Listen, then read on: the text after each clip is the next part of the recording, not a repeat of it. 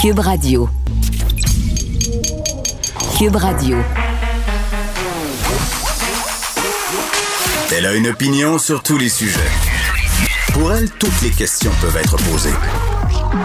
Geneviève Peterson. Cube, Radio. Salut tout le monde, j'espère que vous allez bien. On s'en va très très vite au point de presse de Christian Dubé, Horacio Arruda et euh, du responsable de la campagne de vaccination, euh, Daniel Paré. La campagne euh, qui quand même est déjà commencée, roule bon train. Quelques bémols, on y va tout de suite de la campagne de vaccination contre la COVID-19, M. Daniel Paré se rendront également disponibles pour répondre aux questions. Alors, sans plus tarder, M. Dubé. Alors, euh, pardon, bonjour à tous. C'est euh, Dr Arruda, M. Paré. Merci. Merci d'être là. Alors, euh, c'est important pour moi aujourd'hui de, de, faire le point sur la vaccination avec notre, notre opérateur de campagne qui est si importante. Mais avant ça, je veux revenir un petit peu sur la situation épidémiologique. en ce moment, on a l'impression que ça va bien, mais en réalité, il y a deux courbes et, et c'est trompeur. On a la, la, courbe de la souche qu'on appelle la souche ancienne qui continue de descendre, puis on le voit tous les jours. Mais en dessous, on a quand même la courbe du variant britannique qui monte. Et euh, dans la grande région de Montréal, le variant britannique, euh, il monte rapidement. Et euh, c'est ce qui fait, en fait, l'annulation des deux, c'est ce qui fait qu'on est en ce moment sur un plateau. Puis euh, aux États-Unis, je regardais encore ce matin, le, le, CDC nous prévient de nous méfier si on a un plateau, parce que ça peut être vu comme une bonne nouvelle, mais peut-être que le contraire est, est à nos portes. Alors, euh, on crible, comme je vous ai annoncé la semaine dernière, on crible à présent euh, tous nos cas positifs. On est entre 12 à 15% de nos cas positifs qui sont des variants. Et euh, si la semaine prochaine, ça monte encore, ça peut devenir très dangereux. Je pense qu'on est dans cette situation-là en ce moment. Et euh, je vous le dis franchement, euh, je vais peser mes mots, mais on a, on a peur de cette situation-là. On a peur particulièrement dans la région de Montréal que ce soit un peu comme le calme avant la tempête. Alors, euh, je pense qu'on doit prendre ça en considération euh, dans nos grandes décisions qu'on va avoir à prendre dans les prochains jours. Bon, maintenant, on va aller du côté des bonnes nouvelles. Puis, bonne nouvelle pour être capable de travailler sur, euh, sur les variants. Il y a quelqu'un qui me disait que la vaccination, c'était un peu notre arme de diminution massive. Et la vaccination, ça nous permet de, de baisser notre niveau de risque, mais on a encore beaucoup de, de chemin à faire pour être capable de, contrôler la contagion. Euh, c'est pourquoi, dans les endroits où les variants sont le plus présents, comme je mentionnais il y a quelques minutes avec Montréal, c'est pour ça qu'on identifie, qu'on intensifie notre vaccination. Alors, quand les gens nous demandent pourquoi on en fait plus à Montréal qu'ailleurs, ben c'est justement pour ça. Et on a décidé euh, grâce à une belle collaboration des pharmaciens, d'accélérer leur contribution euh, dans le processus de, de, vaccination.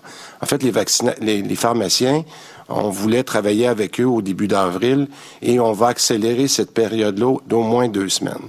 Alors, les gens vont pouvoir se faire euh, vacciner en pharmacie. Ce qu'on vous annonce aujourd'hui, c'est que non seulement les premières plages de rendez-vous vont être disponibles en pharmacie à compter du 15 mars, mais on a finalisé pas plus tard que ce matin avec l'Association des pharmaciens propriétaires qu'il y aurait 350 pharmacies qui seraient disponibles sur l'île de Montréal pour prendre des rendez-vous à compter du 15 mars. C'est une très, très bonne nouvelle. Euh, et les lieux dans, en détail là, vont être dévoilés dans les prochains jours.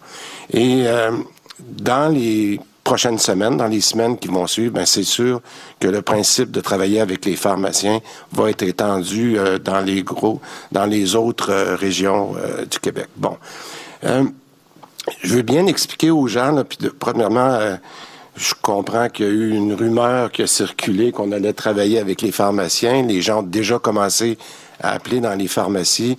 Euh, les propriétaires me disaient ce matin, s'il vous plaît, attendez le 15 mars. Là. Alors, l'offre des pharmaciens, elle est complémentaires à notre offre. Ça va être les mêmes âges, les mêmes catégories de priorité. Donc, je vous demande, s'il vous plaît, d'attendre. Vous pouvez toujours appeler votre pharmacien. Je vous dis pas de pas l'appeler, mais de pas l'appeler pour un rendez-vous. Attendez, s'il vous plaît, le 15 mars. Puis on vous reviendra, là, dans les prochains points de presse, de la bonne façon de fonctionner avec euh, les pharmaciens. Je pense que c'est important de souligner que c'est une première dans l'histoire de la vaccination au Québec. On a eu la, chance de travailler avec eux lors de, lors de l'influenza euh, l'automne dernier, grâce à ce qui avait été mis en place par ma prédécesseur, Madame McCann, qui a eu cette vision-là l'an dernier de préparer le fameux projet de loi qui nous a permis de travailler avec eux l'automne dernier, puis d'être capable pour nous d'avoir cette entente-là euh, aux pharmaciens de venir. Il y a plus de 1400 pharmaciens propriétaires qui vont venir nous aider dans ce processus de vaccination de masse. Puis je te l'ai souligné que c'est un élément excessivement important dans notre stratégie qu'on accélère particulièrement pour nous donner un coup de main à Montréal. Bon, maintenant, un autre point sur la vaccination euh, régionale. Euh, je pense que les gens comprennent maintenant qu'il est peut-être normal, peut-être pas toujours acceptable, mais normal qu'on ne soit pas rendu au même âge, aux mêmes endroits. Puis euh, je, chaque région a, sa situation épidémiologique et au nombre de vaccins qu'elle reçoit, mais aussi, puis là je pense à, mon petit coin, à moi, la Montérégie. Ben en Montérégie, euh, ils sont pas rendus eux autres à 70 ans comme on est à Montréal parce que la situation épidémiologique est différente, parce qu'ils ont moins reçu un peu de vaccins parce qu'on a décidé de les concentrer dans l'épicentre, mais ils n'ont pas encore terminé euh, de vacciner leur RPA. Alors donc, c'est important de comprendre que la Montérégie va aussi aller à 70 ans, parce que j'entendais des bons commentaires ce matin euh, euh, de certains commentateurs, mais il faut comprendre que la situation est un petit peu différente dans certains endroits. Puis on le sait en Montérégie, moi je le sais, il y a plus de RPA, donc on doit finir ces priorités-là avant de passer aux autres catégories. Bon, maintenant, les autres régions, euh, les autres régions tarderont pas non plus à intensifier la vaccination parce que, et euh, M. Paré pourra nous en parler, on va avoir des livraisons importantes qui sont prévues euh, dans les prochaines semaines. Peut-être un petit rappel sur notre première grande journée de vaccination de masse, M. Paré. Je pense que oui, on a eu, on a eu de petits pépins, on a eu des, des enjeux, puis je pense qu'il normal dans une première journée d'avoir des, des ajustements, mais j'aimerais euh, euh, devant vous, euh, puis je pense au nom des Québécois, de rappeler comment nos équipes ont fait un excellent travail. Euh, un, de se préparer pour cette vaccination de masse-là, puis d'être capable. Moi, j'ai vu des gens qui ont attendu un peu hier, puis on pourra en parler là, de toutes les corrections qu'on est en train d'adopter, surtout dans nos grands centres. Mais euh, je pense qu'il y a des ajustements sur le terrain que Daniel pourra peut-être euh, expliquer aux besoins. Donc, mais une chose que j'aimerais, par exemple, dire pour ceux qui, qui prennent des rendez-vous, parce qu'on me disait tout à l'heure que ça va déjà mieux dans nos grands centres, particulièrement pour les personnes âgées, de ne pas arriver trop tôt pour votre rendez-vous. Je sais que vous ne voulez pas le manquer, mais vous n'avez pas à vous inquiéter. Votre vaccin est réservé. Et au lieu d'attendre une heure, une heure et demie, arrivez donc cinq, dix minutes avant votre rendez-vous. Et votre, euh, votre vaccin y est gardé pour vous. Vous n'avez pas à vous inquiéter. Et par contre, j'insiste, ce sont des centres de rendez-vous. N'arrivez pas sur place sans rendez-vous. Vous faites attendre les autres pour rien. Et il faut vraiment avoir la discipline de passer soit par l'Internet ou par le téléphone, mais de vous prendre un rendez-vous. Et on demanderait aussi, parce qu'on a vu le cas souvent hier, il y avait plusieurs accompagnateurs d'une personne âgée pour tenter de se justifier d'avoir un vaccin en même temps c'est un accompagnateur par personne et si la personne a plus de 70 ans. Bon, maintenant, on donnera, euh, le dernier point que je ferai, c'est qu'on donnera, comme prévu, le, rendez-vous pour la deuxième dose sur place. Et je vous demanderai euh, d'être un petit peu flexible parce que je voyais des gens hier qui disaient, bon, moi, je peux pas cette journée-là, j'aimerais mieux l'autre journée. Ben, je vais vous dire, 7 millions de rendez-vous à placer, euh, deux fois je vous demanderai d'accepter le rendez-vous qui vous est donné, s'il vous plaît, parce que ça fait pas mal de logistique euh, pour mon collègue ici. je peux pas m'empêcher de faire un petit commentaire sur le passeport vaccinal. Euh, J'avais jamais réalisé que ça ferait tout un, débat, la réponse que j'ai donnée à, votre collègue euh, la semaine passée. Il y a beaucoup de choses qui ont été dites, mais je crois qu'il est important de, rappeler l'objectif de la preuve de vaccination. Euh, en fait, ce que j'ai dit, puis je vais le redire pour que ça soit très clair, c'est seulement une opération numérique du registre de vaccination qui existe déjà. Il n'y aura pas, là, comme certaines personnes ont voulu insinuer, d'intrusion dans la vie des gens. C'est rien de nouveau. Là. Je l'ai expliqué en point de presse, puis j'ai peut-être pas été assez clair, mais on a déjà remis une preuve vaccinale aux gens quand ils voulaient prendre l'avion. Tout ce qu'on fait, c'est de faire ça et de le rendre digital. Alors, euh, juste mettre les choses au clair, là, c'est pas plus que ça. Puis on va travailler, comme le fait mon collègue Éric Kerr, à rendre le gouvernement plus digital, plus moderne, puis on veut le faire avec le vaccin, la même chose. Maintenant, je termine sur les mesures du euh, après le 8 mars. Bon, je suis certain qu'il y aura beaucoup de questions aujourd'hui pour savoir qu'est-ce qu'on va annoncer demain, mais on ne répondra pas. On répondra demain, puis si vous insistez, je vais vous dire, je vous l'avais dit, on répondra demain.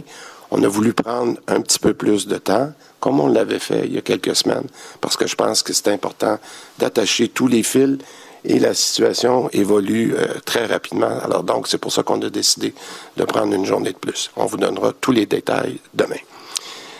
Uh, few words in English uh, on the Et quand même, hein, euh, un début de point de presse qui fait un peu peur. N'ayons pas peur des mots, même si Christian Dubé a ressenti le besoin de dire qu'il pesait ses mots. Euh, parler du variant, puis du fait d'avoir cette impression que ça va bien, alors que dans le fond, ça va pas si bien que ça. Puis c'est vrai que si on regarde ça aller, euh, les cas descendent. 588 cas aujourd'hui. Euh, 8 décès seulement. C'est quand même 8 décès de trop. Là. Je veux toujours le spécifier pour pas avoir l'air insensible. Ce sont des personnes qui perdent la vie. Ces hospitalisations quand même qui repartent en hausse. On est à 16 aujourd'hui. Euh, puis j'ai vraiment trouvé ça intéressant qu'on nous explique pourquoi ça allait pas si bien que ça. Parce que, bon, depuis quelques semaines, on nous parle du variant britannique d'autres variants aussi, mais ce qui est préoccupant, c'est ce variant britannique-là et c'est ça qui est trompeur. Parce que M. Dubé l'a expliqué, on a deux courbes en ce moment.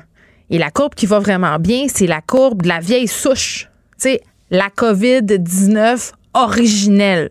Celle-là, euh, on est en train d'en venir à bout et le variant est en train d'en venir à bout. Et là, c'est là que c'est inquiétant parce que j'en parlais la semaine passée avec un virologue, vous vous en souvenez? Il me dit, M. Barbeau, la souche britannique est en train de prendre le pas sur la souche originelle de la COVID-19 et c'est ça qui est préoccupant. Et là, on a cette courbe-là qui est en train de grimper. Donc, on a deux courbes, je vous le rappelle, la vieille souche et le variant britannique qui continue à monter. la semaine passée, dans la région euh, de Montréal, on était à 8 à 10% des tests qui passaient au criblage, c'est-à-dire les tests positifs qu'on criblait. On avait 8 à 10% d'entre eux qui étaient ce variant-là. On est rendu cette semaine à 12 à 15 donc, on fait le criblage et on se rend compte que dans les cas positifs, on est en 12 et 15% de variants britanniques. Euh, M. Dubé l'a dit, si ça monte encore la semaine prochaine, ça peut devenir dangereux. Et il l'a dit, il a peur de cette situation-là. Quand même assez euh, inquiétant et ça met la table aussi pour ce qui va se passer demain. Ça, je vais revenir là parce que je veux qu'on se concentre quand même sur les bonnes nouvelles qu'on a, la campagne de vaccination euh, qui va bon train. On intensifie l'effort vaccinal dans certaines régions, euh, dont Montréal. Et tantôt, on aura le président de l'Association québécoise des pharmaciens propriétaires parce que la rumeur euh, qui circulait quand même depuis déjà quelques temps s'est avérée fondée. Là, on va accélérer la contribution des pharmaciens. Donc, dès le 15 mars, on pourra prendre rendez-vous en pharmacie pour aller se faire vacciner. Donc, évidemment, on va accélérer de cette façon-là l'opération vaccinale parce qu'on aura quand même une livraison de doses quand même assez importante dans les prochaines semaines. Euh, quand même un petit mot sur ce qui se passe en ce moment dans les points de vaccination. Là, on spécifie pour les gens d'arriver à temps à son rendez-vous, de ne pas arriver trop d'avance. Les gens se plaignent de l'attente. En même temps, j'ai envie de dire, ça fait des mois qu'on attend pour un vaccin. Comment vous attendrez deux heures? je pense que rendu là, euh, c'est pas bien, grave, mais en même temps, je comprends. Quand on est une personne âgée, ça peut être difficile physiquement d'attendre deux, trois heures debout, pas des chaises pour tout le monde. Spécifie aussi, M. Dubé, là, que c'est pas le temps d'amener euh, son beau-frère, sa belle-sœur, puis tout le monde pour se faire vacciner. Plusieurs accompagnateurs qui essaient d'en passer une petite vite, même si on a plus de 70 ans, c'est un accompagnateur par personne de 85 ans et plus. Euh, prendre rendez-vous est obligatoire, puis pour le rendez-vous de la deuxième dose, il faut se montrer flexible là, il y a des gens qui disent Ouais, mais là, c'est pas juste, on vaccine 70 ans et plus dans la région de Montréal. Mais vraiment, il faut le spécifier. On concentre l'espoir vaccinal là où il y a le plus de cas. Puis on le dit, là, à Montréal, la situation du variant britannique est quand même assez préoccupante. Ce qui m'amène à faire des suppositions pour ce qui nous sera annoncé demain, quand même, euh, point de presse qui est prévu, je pense, aux alentours de 17 heures, si je me trompe pas.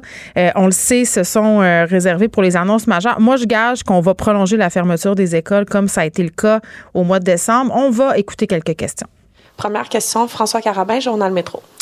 Bonjour messieurs. Euh, Monsieur Dubé, vous avez fait allusion à quelques pépins euh, hier dans la stratégie de vaccination de masse. Euh, bon, vous avez vu comme moi les, les temps d'attente pour certains, euh, certaines personnes qui désiraient se faire vacciner. C'est pas sans faire penser aux lignes d'attente qu'on avait eues dans les tests de dépistage cet été.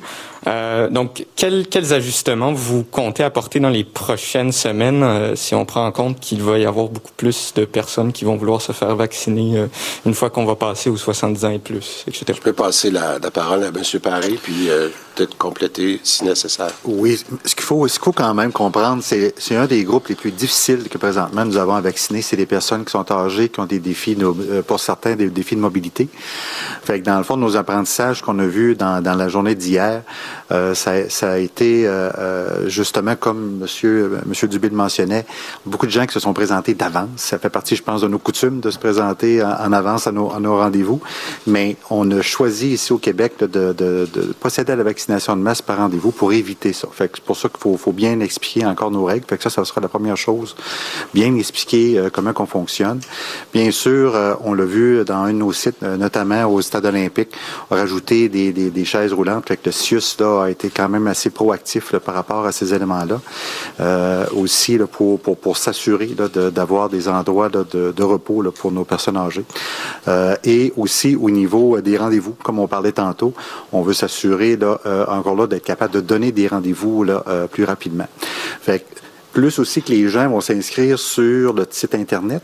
Euh, beaucoup d'informations sont inscrites dedans. Ça nous permet aussi d'aller plus vite. Fait que c'est pour ça quand on parle des groupes euh, qui vont, qui, des prochains groupes prioritaires, qui sont plus jeunes, qui vont probablement utiliser plus le site web, plus d'informations arrivera. Donc, on va sauver du temps aussi euh, lors de, lors de l'inscription des gens lorsqu'ils viendront sur le site. Merci. Monsieur Dupé, vous avez rien à ajouter? On est en bonne main. Euh, pour, pour euh, poursuivi, euh, bon, je vous avais posé la question la semaine dernière, Monsieur Dubé, sur la vaccination à domicile.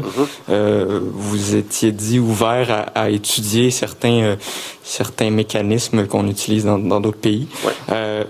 Est-ce que c'est exclu pour le moment la vaccination à domicile? Est-ce que c'est toujours évalué au gouvernement? Oui, on a on a avancé, puis j'apprécie beaucoup de pouvoir répondre à la question aujourd'hui. En fait, je dividerais ça en trois, puis peut-être avec les pharmaciens en, quatre catégories. Euh, c'est sûr que pour les personnes euh, âgées, je le dis de façon générale, on a eu une approche très euh, vaccination importante avec les RPA puis les CHSLD. Ça, c'était la première chose à faire. Il faut, faut se rappeler que la grande majorité de nos personnes âgées sont autonomes puis peuvent se déplacer. Donc ça, c'est mon deuxième point. Même quand on va on, a terminé les RPA les CHSLD. Les gens peuvent venir, puis on le voit, hier, 85 ans et plus, euh, vous avez vu les gens qui étaient dans les différents centres. Donc, une grande majorité des gens qui peuvent se déplacer. Il y a deux ajouts qu'on est en train de faire. On a recommuniqué, comme j'avais dit qu'on allait le faire, on a recommuniqué avec tous nos établissements, donc les CIS et les CIUS. On leur a dit, vous allez nous sortir les listes de personnes qui, soit euh, ce qu'on appelle le, le le, taux de dépendance qu'ils peuvent avoir, pour voir s'il y en a qu'on pourrait aider avec du transport. Et ça, on va travailler avec les organismes communautaires. Mais en plus, ceux qui peuvent vraiment pas se déplacer, on est en train de le quantifier, puis je dirais qu'on va y aller par région, donc Montréal, pour être capable d'identifier combien de personnes on devrait se rendre sur place pour aller les vacciner. Alors, on est en train de finaliser ça, mais ce qu'on a demandé à M. Paré, c'est de ne pas changer le focus de la vaccination de masse, puis de travailler sur ces personnes-là.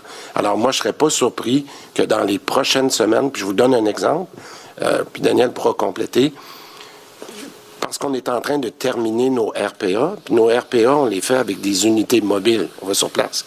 Ces mêmes unités mobiles-là, quand on aurait fini avec eux, on irait pour se déplacer dans des endroits où on pourrait vacciner les gens chez eux. Fait en résumé, je, veux rassurer les gens qui ne pourront pas se déplacer. Nos contacts qu'on appelle SAPA, qui sont dans chacun des établissements, sont en train de finaliser ces listes-là de gens qui vont soit se faire offrir du transport ou que nous, on va se déplacer. Puis mon quatrième commentaire, c'est avec les pharmaciens. Les pharmaciens là, qui vont prendre la, la mesure de, la vaccination dans les prochaines semaines, ben eux aussi connaissent leurs clients qui pourraient avoir des difficultés ou ils font de la livraison. Alors tout ça va devenir complémentaire dans les prochaines semaines, puis ces gens-là vont être très très bien traités, puis au besoin on va se rendre jusque chez eux. Bon, ce que je comprends, c'est que le mot d'ordre, c'est adaptabilité. Là, on règle les problèmes au fur et à mesure. Euh, euh Qu'est-ce point je veux revenir un peu sur ce que je disais avant qu'on aille à la période de questions là, par rapport aux mesures euh, qui vont être annoncées, les mesures qui vont être en vigueur après le 8 mars. Point de presse demain aux alentours de 17 heures. On le sait, on nous réserve ces points de presse-là pour les annonces quand même majeures. Euh, deux suppositions, j'en disais tantôt, peut-être cette idée de prolonger à la fermeture des écoles qui sont devenues un vecteur de contamination, un peu comme on le fait avec Noël, pour pas voir une flambée des cas, euh, surtout dans la région montréalaise. Là, ça m'étonnerait pas qu'on garde les écoles fermées à, Montréal et que pour le reste des régions du Québec, on prenne euh, d'autres types de décisions. Ça, ça serait une possibilité aussi. Euh, mais ça, c'est moins sûr parce que j'ai senti quand même qu'on mettait la table pour des annonces qui n'étaient pas nécessairement très positives parlait peut-être euh, d'annoncer le passage de certaines régions en jaune. Fait ce qu'on sait sur le variant, puis ce que M. Dubé tantôt a dit, là, à savoir qu'on tiendrait compte de cette réalité-là pour ce qui serait annoncé demain, ça m'étonnerait, mais ça demeure quand même une possibilité. On va tout voir ça demain, évidemment. Geneviève Peterson, la déesse de l'information.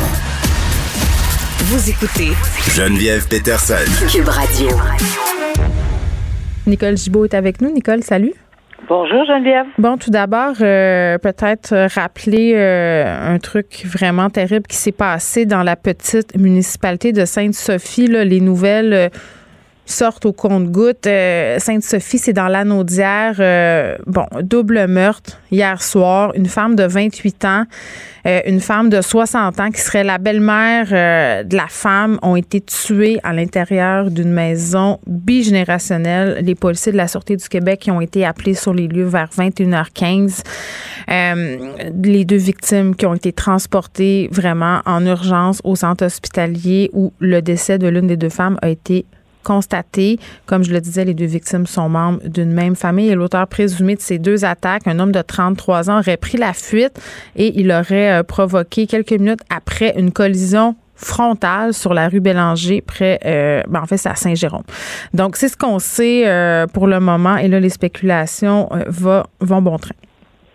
Oui, c'est sûr que parce qu'il y a certains euh, médias qui ont euh, adressé cette situation en disant qu'il s'agissait, bon, de l'ex-conjoint, puis ça ça, ça, ça, résonne toujours très fort, hmm. surtout après tout ce qu'on connaît. Là. Ben, il y a eu trois euh, meurtres conjugaux au mois de février. Fait que on, on, ne le sait pas, là, c'est pour ça qu'on est très, très prudent. Mais je l'ai lu dans certains médias qui l'affirment. Bon, des médias quand même reconnus, là, qui affirment que ce serait le cas, mais on met les freins parce qu'on ne le sait pas. on va se garder une petite gêne jusqu'à temps que que la Sûreté du Québec fasse des confirmations, ne serait-ce que par respect pour la famille euh, des personnes qui sont impliquées dans ce dossier-là. Oui, tout à fait. Et euh, évidemment, euh, deux femmes décédées de façon violente. un suspect, parce que là, on parle pas d'un témoin important, mais on l'appelle suspect dans les circonstances, qui est gravement blessé apparemment, mais qui qui euh, il n'y a pas d'atteinte à sa vie là apparemment là mais l'autre personne euh, qui est dans qui était dans le véhicule euh, est aussi gravement blessé mais lui aussi apparemment cette personne là s'en sortirait donc je sais que c'est le dernier des soucis peut-être de quelqu'un qui serait pas possiblement accusé de meurtre. On ne sait pas si ça serait premier, deuxième ou quoi, là, parce qu'on n'a pas de détails, mm. mais il y aurait également possiblement de conduite dangereuse causant lésions sérieuses, mais tu sais, après que tu es accusé de meurtre, peut-être que ça, ça, vient en troisième. Mm. Euh, est-ce que c'est une tentative de suicide euh, au volant de ton véhicule? Bon, il y a plein d'hypothèses, euh, comme tu ben, dis. On va, y revenir, Nicole, on va suivre ça. Et c'est évidemment, parce que je le disais, on apprenait d'autres d'autres développements au cours de l'émission. Je vais y revenir un peu plus tard avec Vincent Dessoureau, n'ayez crainte. OK, là, ça nous amène à parler de la loi sur le divorce qui a été modifié pour inclure la violence familiale. À mon sens, Nicole, c'est une annonce majeure, une annonce qu'on attendait depuis très, très longtemps. On le sait, euh, la loi canadienne sur le divorce n'est euh, pas changée depuis beaucoup, beaucoup, beaucoup, beaucoup d'années. Et là, tu sauras nous l'expliquer là, mieux que moi parce que tu es spécialiste du droit familial. Euh, on inclut désormais la violence familiale dans la législation, mais pas seulement la violence conjugale, parce que la violence familiale, ça peut prendre plusieurs formes et c'est ça littéralement l'avancée qu'on a ici. Là. Il y a énormément de changements. Euh, puis il y a surtout ce qui va être important, ça va être le changement de culture euh, qui va devoir s'établir. Parce que c'est sûr que oui, j'en ai fait énormément dans ma vie, là, mais, mais il y a une certaine culture qui s'est implantée. Ce qui n'a jamais changé tout le long euh, de ces années-là, c'est toujours l'intérêt de l'enfant, mais comment appliquer cet intérêt de l'enfant? À quel niveau? Euh, comment on était? Il y avait souvent une, une fébrilité, une sensibilité à appliquer ces critères-là parce qu'il n'y avait pas vraiment de piste, c'était pas vraiment encadré. Mm-hmm. Alors oui, bravo, parce que la loi sur le divorce, faut toujours rappeler que c'est une loi fédérale. Ça s'applique d'un océan à l'autre, d'une province à l'autre euh, canadienne, et que ce soit au Québec, en Ontario, en Alberta, c'est partout, c'est la loi sur le divorce. Mais un divorce, c'est entre personnes mariées. Mm. Les enfants euh, issus d'un tel mariage auront maintenant un. Euh, le tribunal, c'est même plus une possibilité. Là. C'est évidemment la liste est non exhaustive, c'est-à-dire qu'on va pouvoir avoir d'autres critères à appliquer, mais le, juge, la juge devra euh, se diriger avec des critères extrêmement importants. Sais-tu qu'est-ce qui a attiré mon attention? Parce que je l'ai tellement vécu, puis je sais que tout le monde en a entendu parler. Euh, tu sais quand les gens disent euh, bon les conjoints là, c'est vraiment une, une hargne entre les deux, puis c'est les enfants qui écopent, puis mm-hmm. le conjoint veut un des deux, je nomme même pas si c'est une femme ou un homme. Non, tu n'auras pas les enfants. Oui, tu vas avoir des enfants. Puis on dirait que c'est comme. Tu veux parler euh, d'aliénation parentale ici, là? Ah, oui, pratiquement, là. Ben là, là, je vois dans les critères, là, qu'ils vont vérifier le tribunal, le juge, la juge devra vérifier c'est qui a la, qui est le plus ouvert à discuter? Pas évident, là, on est en divorce, imagine-toi. Là. Fait que ça sera pas nécessairement évident, mais le juge aura l'obligation de, de, vérifier auprès de la de, des conjoints qui, qui, qui des deux, là, ou euh, s'il faut qu'il tranche, là, qui des deux est en mesure de faire qui, qui, met plus d'eau dans son vin? Puis ce ce qu'on comprend, là, c'est qu'on force pas de médiation maintenant si y a Mais oui, attends, parce que ça, c'était terrible. Là. Par exemple, dans une situation où on avait de la violence conjugale, tu étais obligé d'aller t'asseoir là euh, avec la personne qui te violente, de, négocier avec lui. Puis souvent, euh, ce sont des personnes excessivement manipulatrices qui pouvaient euh, avoir le beau rôle devant les médiateurs. Puis, tu sais, ça, on l'a vu. après ça, Nicole, puis tu as dû le voir aussi, là, puis c'est déchirant pour les juges. C'était déchirant. Plusieurs victimes de violence conjugale qui en ont parlé, des organismes aussi qui disaient, écoutez, on est dans une situation de violence conjugale et le juge ne peut pas en tenir compte pour la garde des enfants. Non, non, ça, ça c'était une aberration du système. Là. Mais là, on parle même plus de violence conjugale. On va parler de violence familiale. Ben, c'est bien extrêmement large parce que ça va aller euh, jusqu'à de la violence psychologique, euh, verbale et, de menaces de tuer un animal. On sait très bien que pour un enfant, c'est épouvantable de se faire dire qu'il va égorger son... Tu sais, peu, importe. Là. Euh, on a même prévu tout ça. Alors, que, et, et dans ce contexte-là, toute cette, toute cette preuve-là, non seulement elle pourra être faite, mais le juge ou la juge devra en tenir hmm compte dans sa décision. Et on appelle plus ça une garde. C'est bien, bien important, là, parce que ça, c'était un ah, mot. OK, j'ai gagné.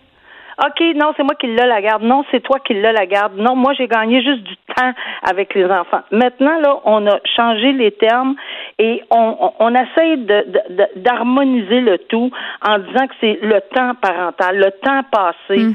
Euh, avec les, les, les enfants et, non pas une garde, j'ai gagné la garde.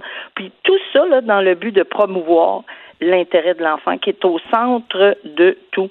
Alors, à mon avis, là, Geneviève, c'est un, un droit qui est positif. Ben oui, euh, écoute, c'est une avancée. Par contre. Une avancée, par contre, euh, le Québec. Oui, rien pour les conjoints de fait, puis je vais en reparler euh, avec ma prochaine invitée tantôt. Mais quand même, quand on sait qu'au Québec, 60% des couples sont en union libre, à un moment donné, il faudra qu'on regarde ça très sérieusement, là, parce que pour ces couples-là, corrige-moi si je me trompe, qu'on ait pris ces décisions-là, que ce soit pan-canadien ou pas, ça ne changera rien.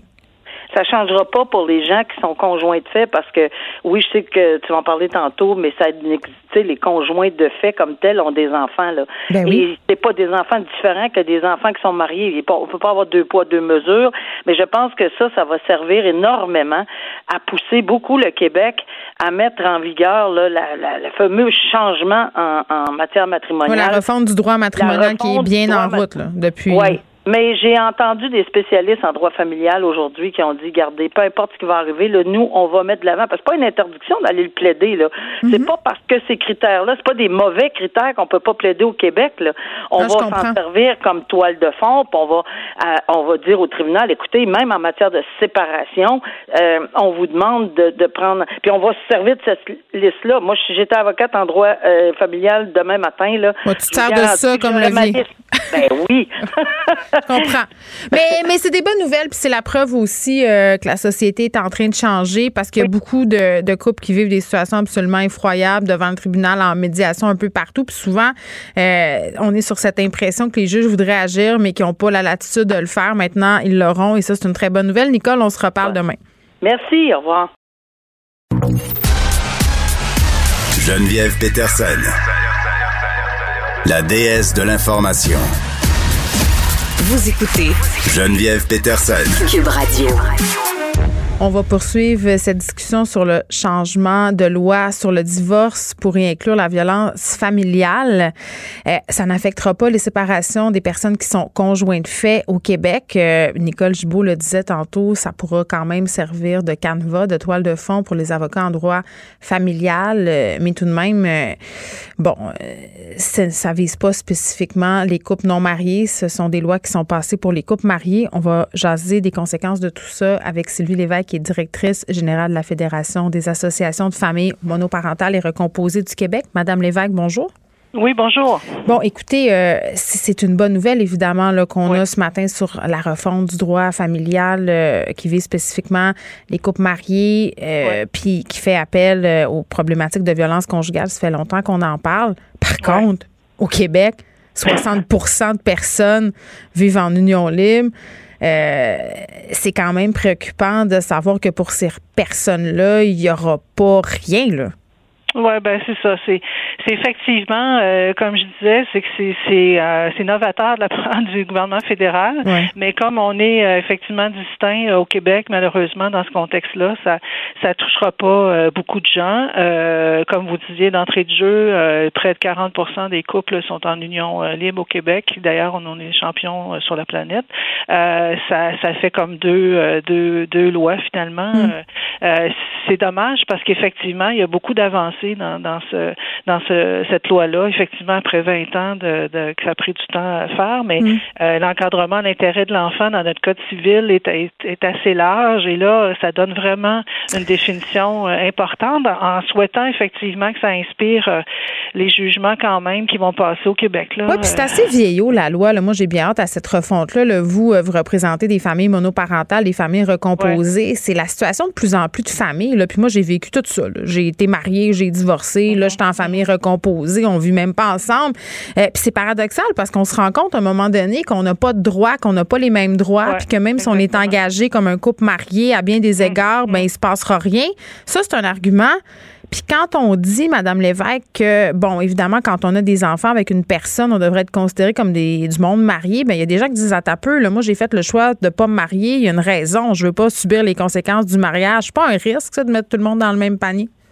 Ben, c'est-à-dire que en même temps, c'est on fait des choix individuels comme adultes, mais en même temps, quand on a des enfants, pourquoi les enfants doivent subir eux autres des, traitements différents euh, quand on est marié ou quand on ne l'est pas? En fait, nous, nous c'est plus ça notre argument, parce que souvent, ce qui se passe quand il y a des ruptures, mm. vous savez comme moi, c'est qui qui subit les conséquences? C'est bon, d'abord les enfants, mais aussi souvent un des deux parents qui n'a pas les mêmes revenus souvent. Mm. Donc, quand il y a une séparation, ben il y a du monde qui s'appauvrisse là.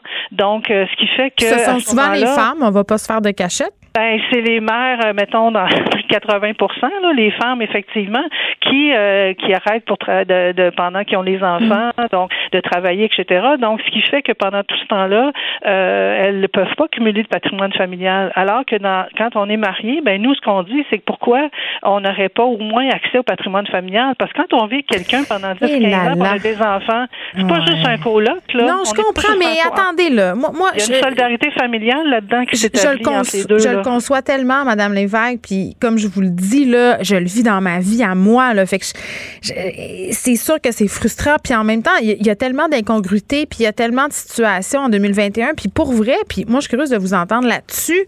Euh, si on permet que les, les ex-conjoints en union de fait aient les mêmes droits qu'une personne mariée, là, là, on parle de la pension alimentaire ici, là. excluons les enfants parce que la pension alimentaire, que tu sois marié ou pas, les enfants, ils ont droit, puis tu dois combler l'écart de revenus. Puis ça, c'est tout à fait normal et logique. Puis personne ne va remettre en question ça. Ouais. Là où j'ai plus de misère, c'est pour les ex-conjoints pendant toute la vie. Pour combler un écart de revenus ou pour compenser le fait qu'il ou qu'elle ne travaille pas et ne travaillera pas. Est-ce que c'est toujours logique en 2021? Il y a des cas où des gens volontairement se disent je vais gagner moins, de toute façon, j'ai une pension, je retournerai pas travailler, de toute façon, j'ai une pension. Tu sais, à un moment donné, à partir d'un certain revenu aussi, le quand tu gagnes 150 000 par année puis que ton, ton ex-conjoint fait, mettons, 300, on a-tu vraiment tant que ça un écart de revenu? Les enfants ont le même train de vie. Il y a, toutes sortes de situations particulières qui est difficile euh, d'encadrer avec des lois qui sont générales.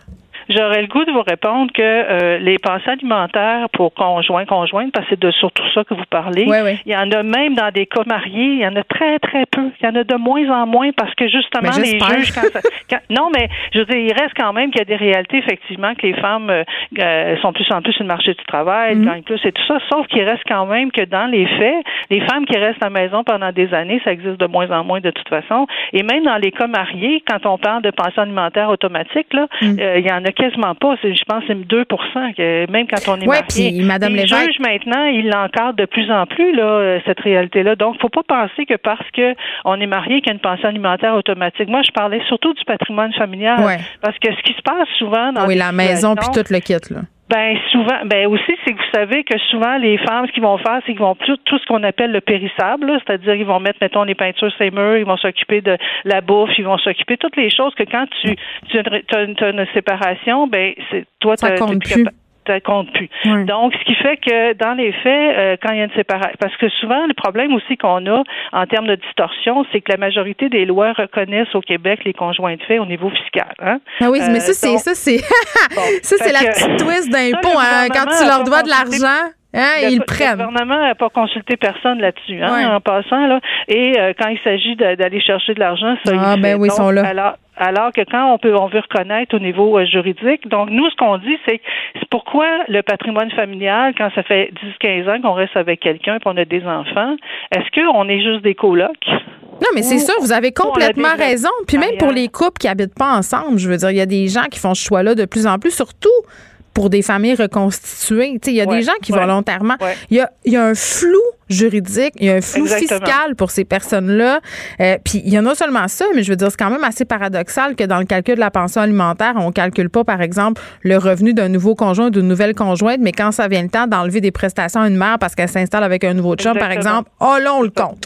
Ben, c'est un peu tout ça que nous, ce qu'on dit, c'est qu'il faut absolument, quand on a rencontré le ministre euh, Jolin Barrette il y a deux, trois semaines, justement, on lui a dit là, il faut absolument, c'est tout ça, c'est sur la table.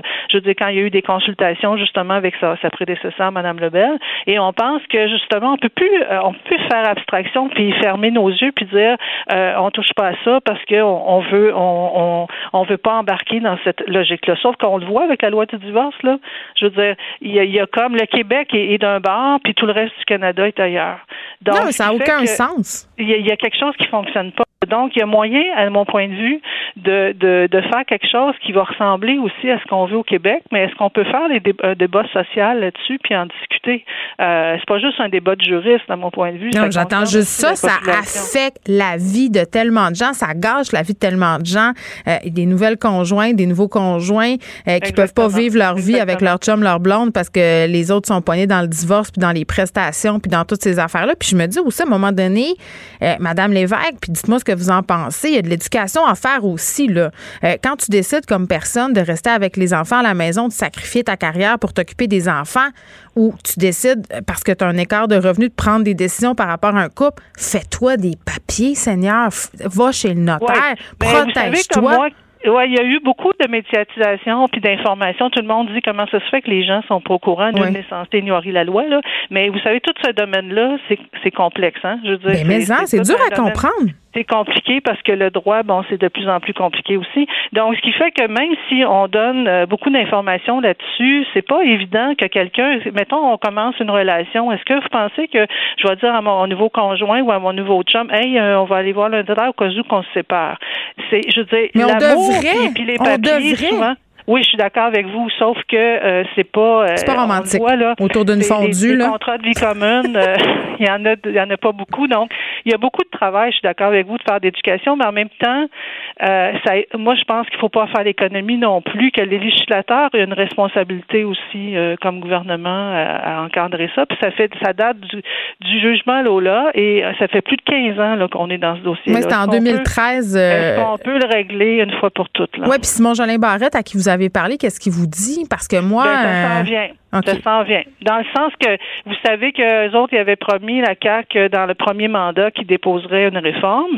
Euh, mm. donc, on a passé de gouvernement en gouvernement. Oui, Sonia Lebel a quand même fait beaucoup de consultations avec différents acteurs du milieu aussi. Là, je les ai sentis à l'écoute sur ce dossier-là ben tous les juristes, tous les gens qui sont sur le terrain, tout le monde dit euh, on est rendu là. C'est bon, il reste un an et demi euh, au premier mandat du gouvernement, mm. donc on espère que euh, qu'il va proposer quelque chose, mais qui sera pas juste une petite réformette. Là. quelque chose qui va être moderne. Il y a plusieurs types de familles aujourd'hui. Il faut qu'on pense à ça.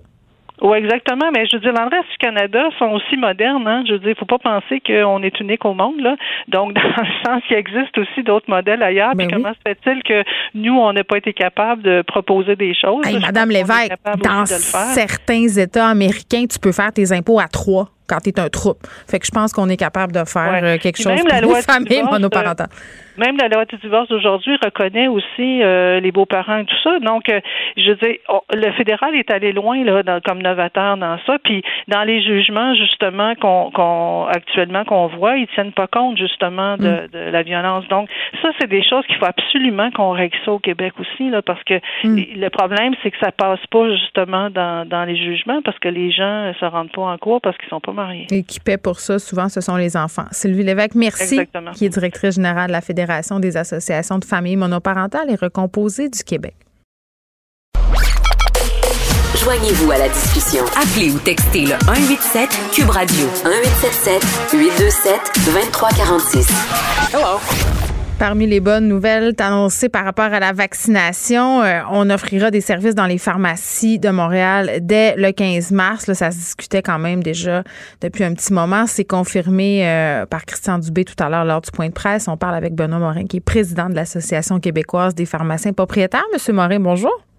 Bonjour. Bon, écoutez, c'est une très, très bonne nouvelle euh, qu'on puisse aller se faire vacciner dans nos pharmacies. C'est une bonne nouvelle, notamment pour nos aînés qui ont des difficultés à se déplacer. Là, on sait que ça inquiétait plusieurs personnes de se dire, bon, euh, est-ce que euh, ma mère, mon père vont pouvoir se déplacer très, très loin? Les pharmacies, quand même, qui sont un commerce de proximité. là, on le disait tantôt, par contre, là, M. Dubé l'a précisé, peut-être pas commencer à appeler tout de suite là, pour prendre son rendez-vous.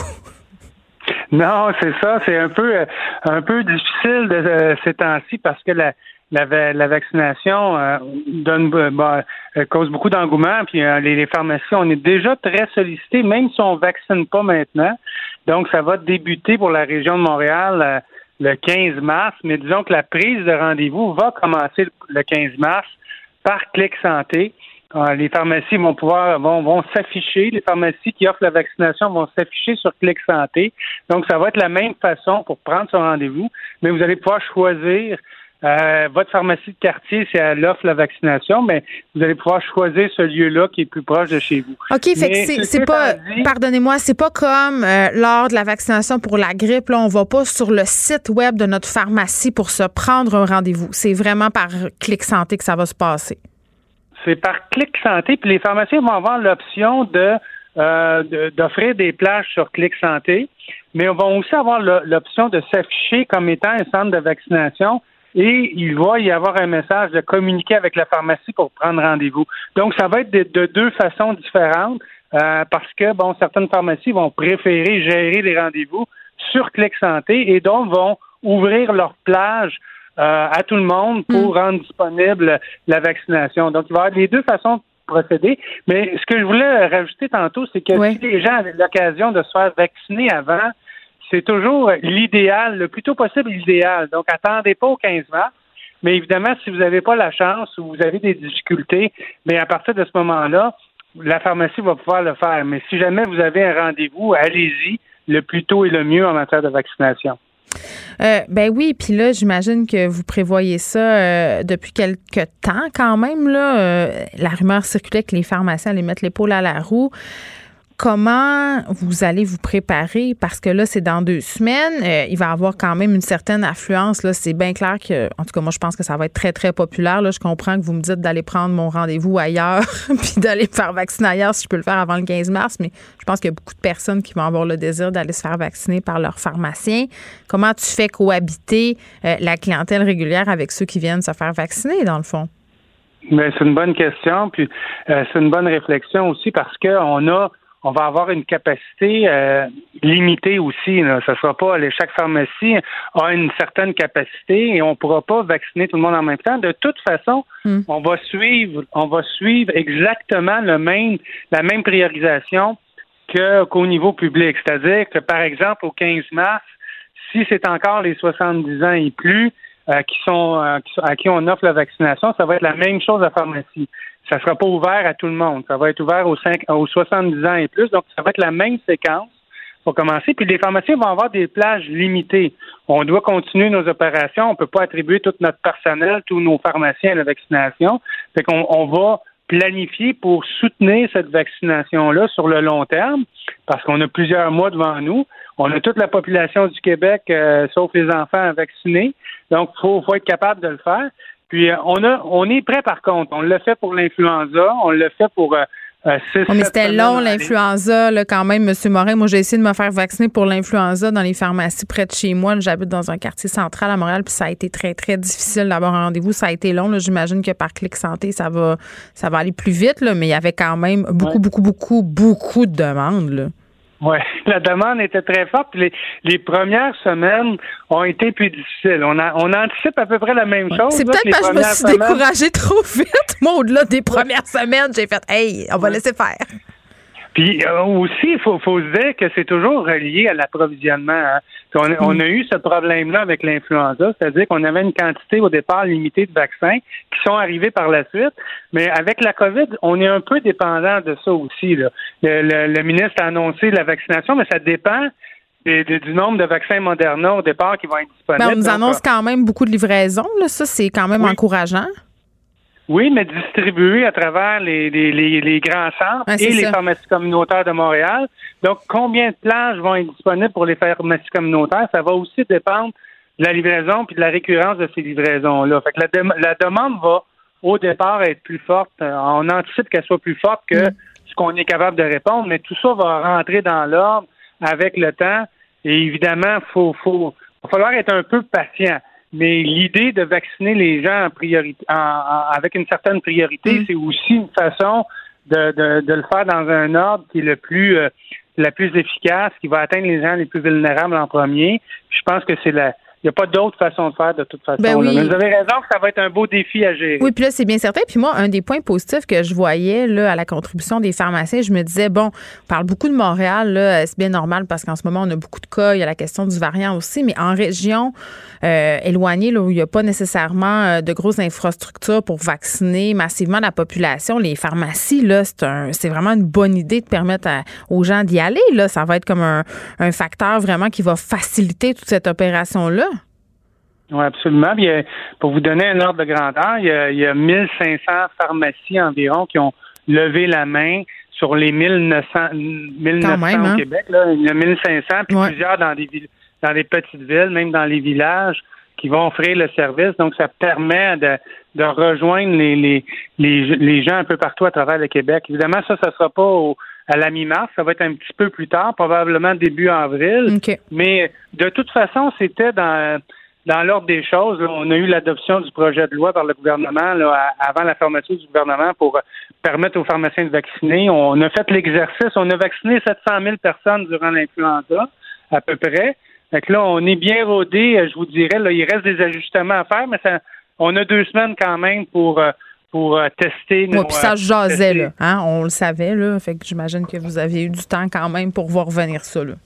Oui, ça s'est accéléré un peu dans, les derniers oui, oui, jours. Je comprends. Et bon, les, les variants viennent un peu dans la région de Montréal, mm-hmm. viennent un peu compliquer les choses, mais mais on va faire le maximum pour être prêt à temps et assurer la, meilleure couverture possible. OK. Euh, pratico-pratique maintenant. Là, quel vaccin vous allez administrer? On sait que le vaccin de Pfizer, c'est compliqué de le déplacer. Là, on a quand même abaissé son point de congélation. Je pense qu'on est rendu autour de moins 20. Euh, l'autre vaccin, euh, celui d'AstraZeneca, c'est bon, moins efficace peut-être, mais plus facile de conservation. Est-ce que vous savez à quel vaccin vous allez avoir accès? Est-ce que vous avez acheté de l'équipement? Comment ça, comment ça se passe?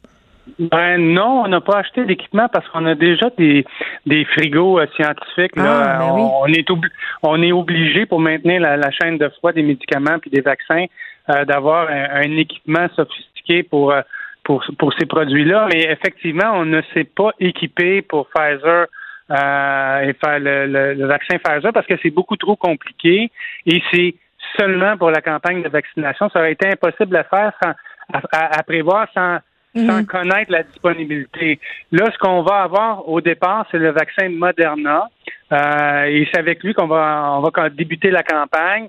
Par la suite, bon, AstraZeneca, il reste des confirmations à voir. Il semble être moins efficace chez les 65 ans et plus, mais ça, reste à, ça reste à voir. Il y a Johnson Johnson avec une seule dose qui s'en vient, mais qui doit être qui doit être acceptée. Donc, il y a toutes ces données-là, mais je vous dirais que le départ de la vaccination en pharmacie va se faire avec Moderna. Et les deuxièmes doses aussi, parce que les patients qu'on va vacciner en première dose, on va répéter la deuxième dose. OK, c'est ça. C'était ça. Euh, mettons que je vais me faire vacciner à la pharmacie. Clairement, mon deuxième rendez-vous, ça va être avec vous aussi. Là. Je ne serai pas chipé ailleurs. Non, ça va être avec nous et avec le même vaccin. C'est toujours le même vaccin. Euh, et, donc, on va être, on va travailler avec Moderna pendant un petit bout de temps.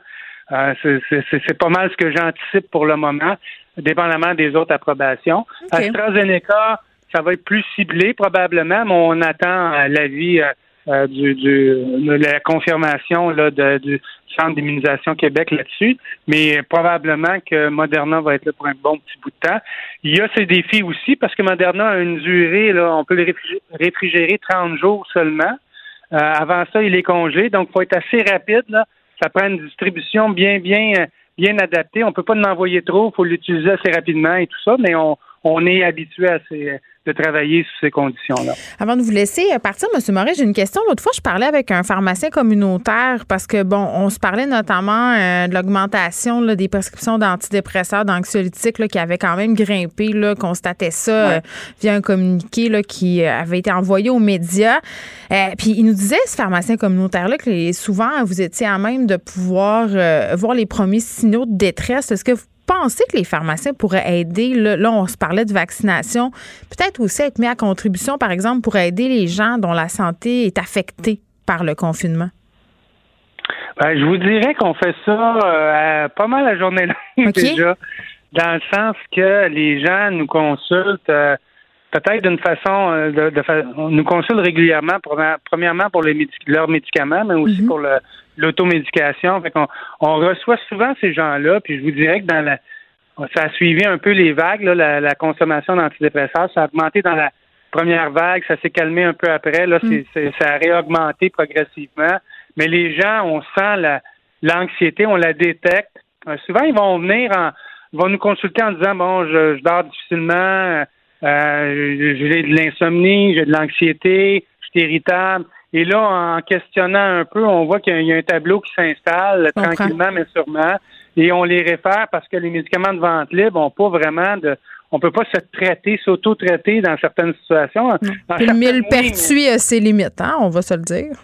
Il y a ses limites, puis surtout, ça prend une bonne évaluation où on se situe. Souvent, quand il y a des signes de détresse, là, c'est la pointe de l'iceberg. Fait qu'on détecte ça, euh, puis on le fait. Je vous dirais que ça nous a passablement occupés pendant la pandémie mm. parce que la, la population a souffert de la pandémie, a souffert du confinement, ça se voit, c'est tangible, c'est c'est bien, euh, euh, ça se comprend tout à fait. Mais effectivement, on, est très très sensibilisé à mm. ça. Puis je vous dirais même parmi notre personnel euh, qui vit, vivent aussi des, des, difficultés, donc on, on, le sent aussi.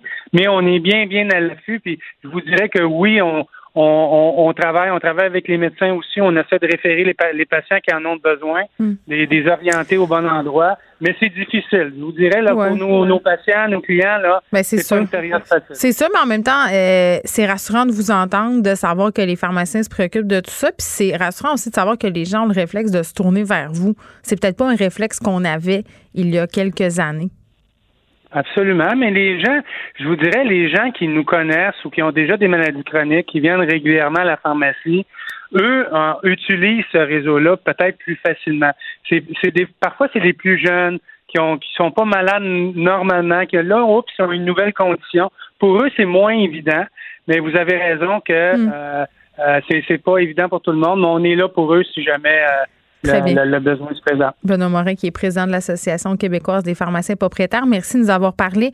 Je vous rappelle que la vaccination sera offerte dans les pharmacies de Montréal dès le 15 mars, mais attention, là, il faudra quand même suivre l'ordre de priorité. Donc, si c'est 70 ans et plus, ce sera les personnes de 70 ans et plus qui pourront se revendiquer de ce service-là, mais ça devrait euh, suivre son cours. Là. Puis, quand même, beaucoup de pharmaciens qui ont répondu présent là, sur environ 1900 établissements, 1500 ont répondu présent, veulent contribuer à l'effort vaccinal. Pour elle, une question sans réponse n'est pas une réponse. Geneviève Peterson. Cube Radio. C'est l'heure de parler avec Guillaume Lavoie. Guillaume, salut. Bonjour Geneviève. Bon, euh, Washington euh, qui impose des sanctions à Moscou en lien avec l'empoisonnement de la figure d'opposition, pardon, Alexis Naval, Naval, Navalny, pardon, je te mets dans mon document. Euh, peux-tu nous expliquer à prime abord c'est qui cette personne-là? Parce qu'on en entend parler quand même depuis quelque temps et des développements dans son dossier. Alors, faisons un, Navalny 101. Oui. Alexis 101. Alors, c'est un leader politique d'un mouvement d'opposition en Russie, ce qui veut dire d'opposition au régime Poutine, qui est absolument dominant et envahissant partout. Et lui, au mois d'août dernier, euh, est dans un avion, fait campagne pour les régionales en Sibérie, puis il se sent pas très bien. Et là, ça va pas du tout. Et finalement, on va même le transférer dans un hôpital à Berlin. Et finalement, il n'y a pas de mauvaise grippe ou une gastro. Là. Il a été victime d'un agent d'empoisonnement digne des meilleurs films d'espionnage. Il se retrouve dans un coma et il va s'en sauver, le presque in extremis. Et, on a l'impression, là, si vous voulez voir, c'est même pas du Tom Clancy, c'est du Tom Clancy ante, là. C'est-à-dire les grands, les grands coups du temps des époques glorieuses, si on peut dire ça, du KGB. Et c'est les, des techniques soviétiques classiques, là.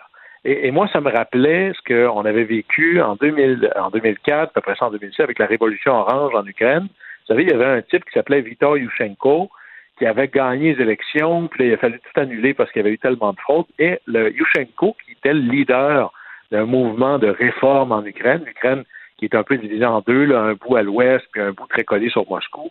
Et normalement, c'est dans le giron de, l'URSS, ou plutôt de la Russie d'aujourd'hui. Et lui, c'est le leader de l'Ouest qui gagne. Yushchenko, qui est beau bonhomme et tout, leader charismatique, est invité à manger euh, par quelqu'un du gouvernement et après ça, il file pas non plus il est lourdement empoisonné à tel point qu'il est complètement défiguré. Là. Ben oui, il est plein. Euh, puis là, je m'excuse, ça a l'air super indélicat de ma part de dire ça, mais tu le décrivais comme un beau bonhomme. Maintenant, il a une peau un peu graveleuse, pustuleuse. Oui, ça a l'air sorti du film de, Dune. C'est absolument terrible. Mais on sait avec quoi il a été empoisonné? Je me souviens plus du poison quelconque. Là, c'était supposément dans sa soupe, mais là. C'est assez moyenâgeux comme technique, on va se le dire. Là.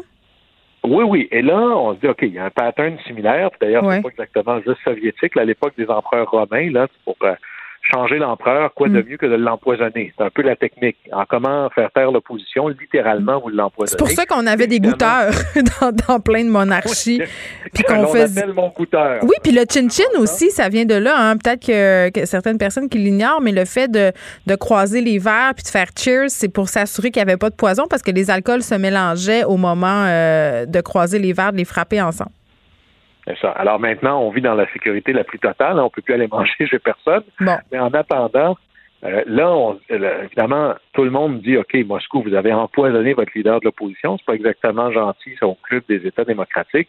Moscou, les bras en l'air, dit jamais, c'est faux, que l'hôpital et que l'Allemagne sortent les preuves. Aujourd'hui, les preuves sont sorties. Et puis, c'est pas, il n'a pas mangé du poisson pas frais, là. Il a été empoisonné, les preuves médicales sont là. Et là, le, monde, appelons ça le monde de l'Ouest, pour le penser encore comme ça, les États-Unis en tête, l'Union européenne, avec coordonnée avec l'Union européenne, commence à émettre des sanctions contre les responsables ou euh, l'Union soviétique, pardon, la Russie. Et ce que l'on voit, c'est que c'était un peu le parté en Russie. Depuis toujours, la tactique russe à l'international, c'est de créer le chaos chez l'autre, parce que pendant qu'il y a du trouble chez eux, il n'y a pas le temps de venir se mêler de ce que moi je veux faire. Et c'était assez euh, génial quand Trump était là, parce qu'il y avait un certain chaos, une certaine volonté de désengagement des États-Unis sur la scène internationale, et le, bloc de l'Ouest, on pourrait dire, était fissuré ou moins fort. Là, avec le retour de l'administration Biden, il y a cette volonté de coordonner les efforts entre euh, les États-Unis, mm-hmm. entre éventuellement le Canada, l'OTAN, l'Union européenne. Et là, on sent qu'il y a plus de cohérence dans l'action et que comme il y a moins de, perturbations à l'interne, ben là, ça permet la projection d'une certaine volonté politique ou d'une fermeté sur la scène internationale. Et c'est ça qui change vraiment la donne ici.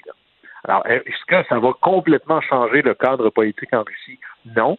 Mais voyons ça comme un début d'une, je dirais, d'une certaine tension saine entre les, le bloc de l'Ouest et la Russie et ça va venir, disons, rendre les écarts de conduite de la Russie plus difficiles à gérer. Mais le retour d'une tension, le mot nouveau, c'est peut-être une tension saine, mais la tension entre euh, la Russie et le reste du monde, il me semble qu'elle n'est jamais vraiment partie. Elle a été peut-être supplantée par les attentats du 11 septembre et ce qui s'en est suivi. Là.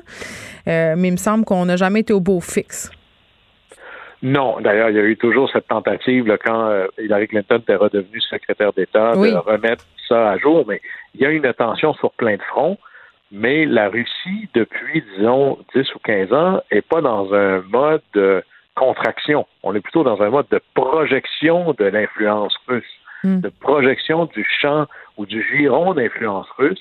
Et là-dessus, mais on voit que pour un joueur aussi puissant qu'est la Russie, malgré des troubles économiques, il faut savoir que la Russie, c'est un peu euh, le réservoir énergétique qui permet de chauffer l'Europe. Alors, le, poids, le relatif de la Russie est très, très important. on ne peut pas faire ce qu'on veut contre euh, le, géant russe. Alors, pour ça, il faudra coordonner. Et les sanctions, c'est pas, pas si génial que ça, c'est pas si énorme que ça, mais c'est de rendre. Mais en même temps, ils ne sont pas amis avec la Chine, eux autres? Ben c'est toujours des frenemies. C'est toujours des frenemies. D'ailleurs, c'était l'approche de, de l'approche de Nixon, d'essayer de se rapprocher de la, Chine pour isoler un peu plus euh, les soviétiques. Mais évidemment que euh, la Chine a sa, propre logique également.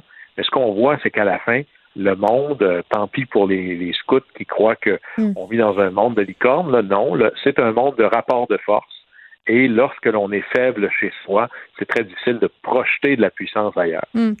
Euh, je voulais qu'on se parle, Guillaume, du gouvernement britannique. Là, on a parlé ensemble récemment de ce qui se passait dans nos universités aux États-Unis, des universités euh, qui ont pris des actions là, contre la censure, euh, les, ce que certains appellent la dérive de la cancel culture. Le gouvernement britannique sur le point de réglementer tout ça.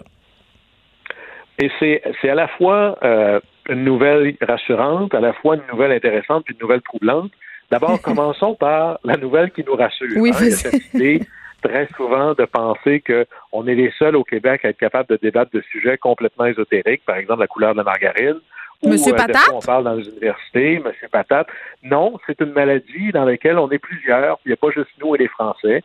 C'est aux États-Unis, c'est au Canada anglais, mais là, c'est les Britanniques, hein, l'espèce de la mère patrie du vivre et du laisser vivre, la mère patrie du régime de droit, la mère patrie de laisser aller les choses et à la fin ça va. On voit qu'il y a des dérives importantes. D'ailleurs, il y a même, et là, ça c'est pas tant l'université, mais on a débaptisé une école en Grande-Bretagne qui s'appelait, imaginez, c'est un nom absolument infréquentable, Winston Churchill.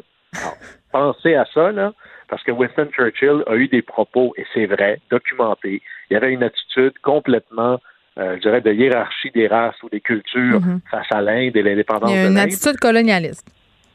Colonialiste, mais c'est pas exactement juste ça qu'il y a dans sa bio. D'ailleurs, c'est pas tout à fait la première ligne de cette biographie, là. Il a fait d'autres choses dans sa vie, ne serait-ce que de tenir tête aux, plus grands démons qu'on a croisés dans les derniers deux, trois siècles. Mm. Alors, quand même pas mal. Mais là, c'est cette idée de repenser quel est le rôle de l'université. Et là, si on recule, historiquement, les universités, c'était un peu des, forteresses. Hein? C'était des citadelles retirées des États qui voulaient justement se libérer des pressions indues du monde extérieur, que ce soit les États ou les doctrines religieuses ou autres. L'université, c'était le lieu de la liberté, qu'on appelait dans le temps un safe space. C'était le lieu où on se protégeait des influences indues de l'extérieur qui venaient régimenter qu'est-ce qu'on avait le droit de dire, qu'est-ce qu'on n'avait pas le droit de dire, quel livre on a le droit de lire ou, qu'on doit mettre à l'index. Alors, les universités, c'était le lieu du culte de la recherche de la vérité. Puis la vérité, bien, on la suit, peu importe jusqu'où elle nous amène, puis on vivra avec les conséquences.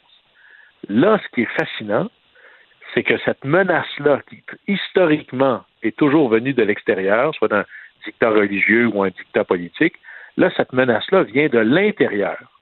Le mouvement de cancel culture ou la dérive des woke, c'est cette idée de dire s'il y a quelque chose qui me blesse moi, si, et là on est dans le senti, là, on n'est pas dans le scientifiquement démontré, il faut que ça arrête.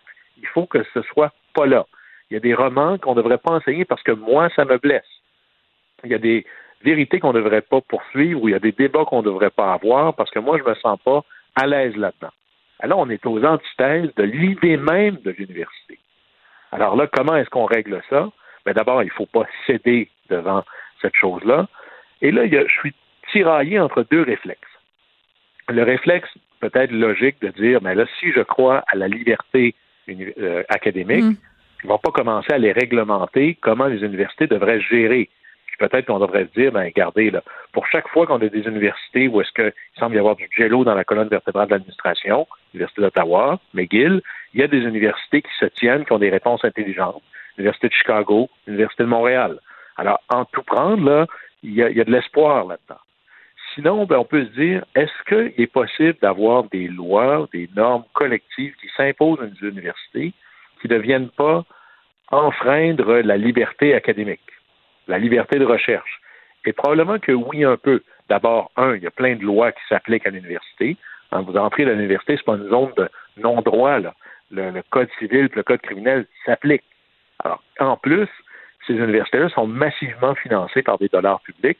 Donc, le public a un droit, à tout le moins, de poser des questions. Maintenant, tout le, génie de la chose, enfin, le diable est dans les détails. Et ça, ça veut dire que Dieu est dans l'essentiel.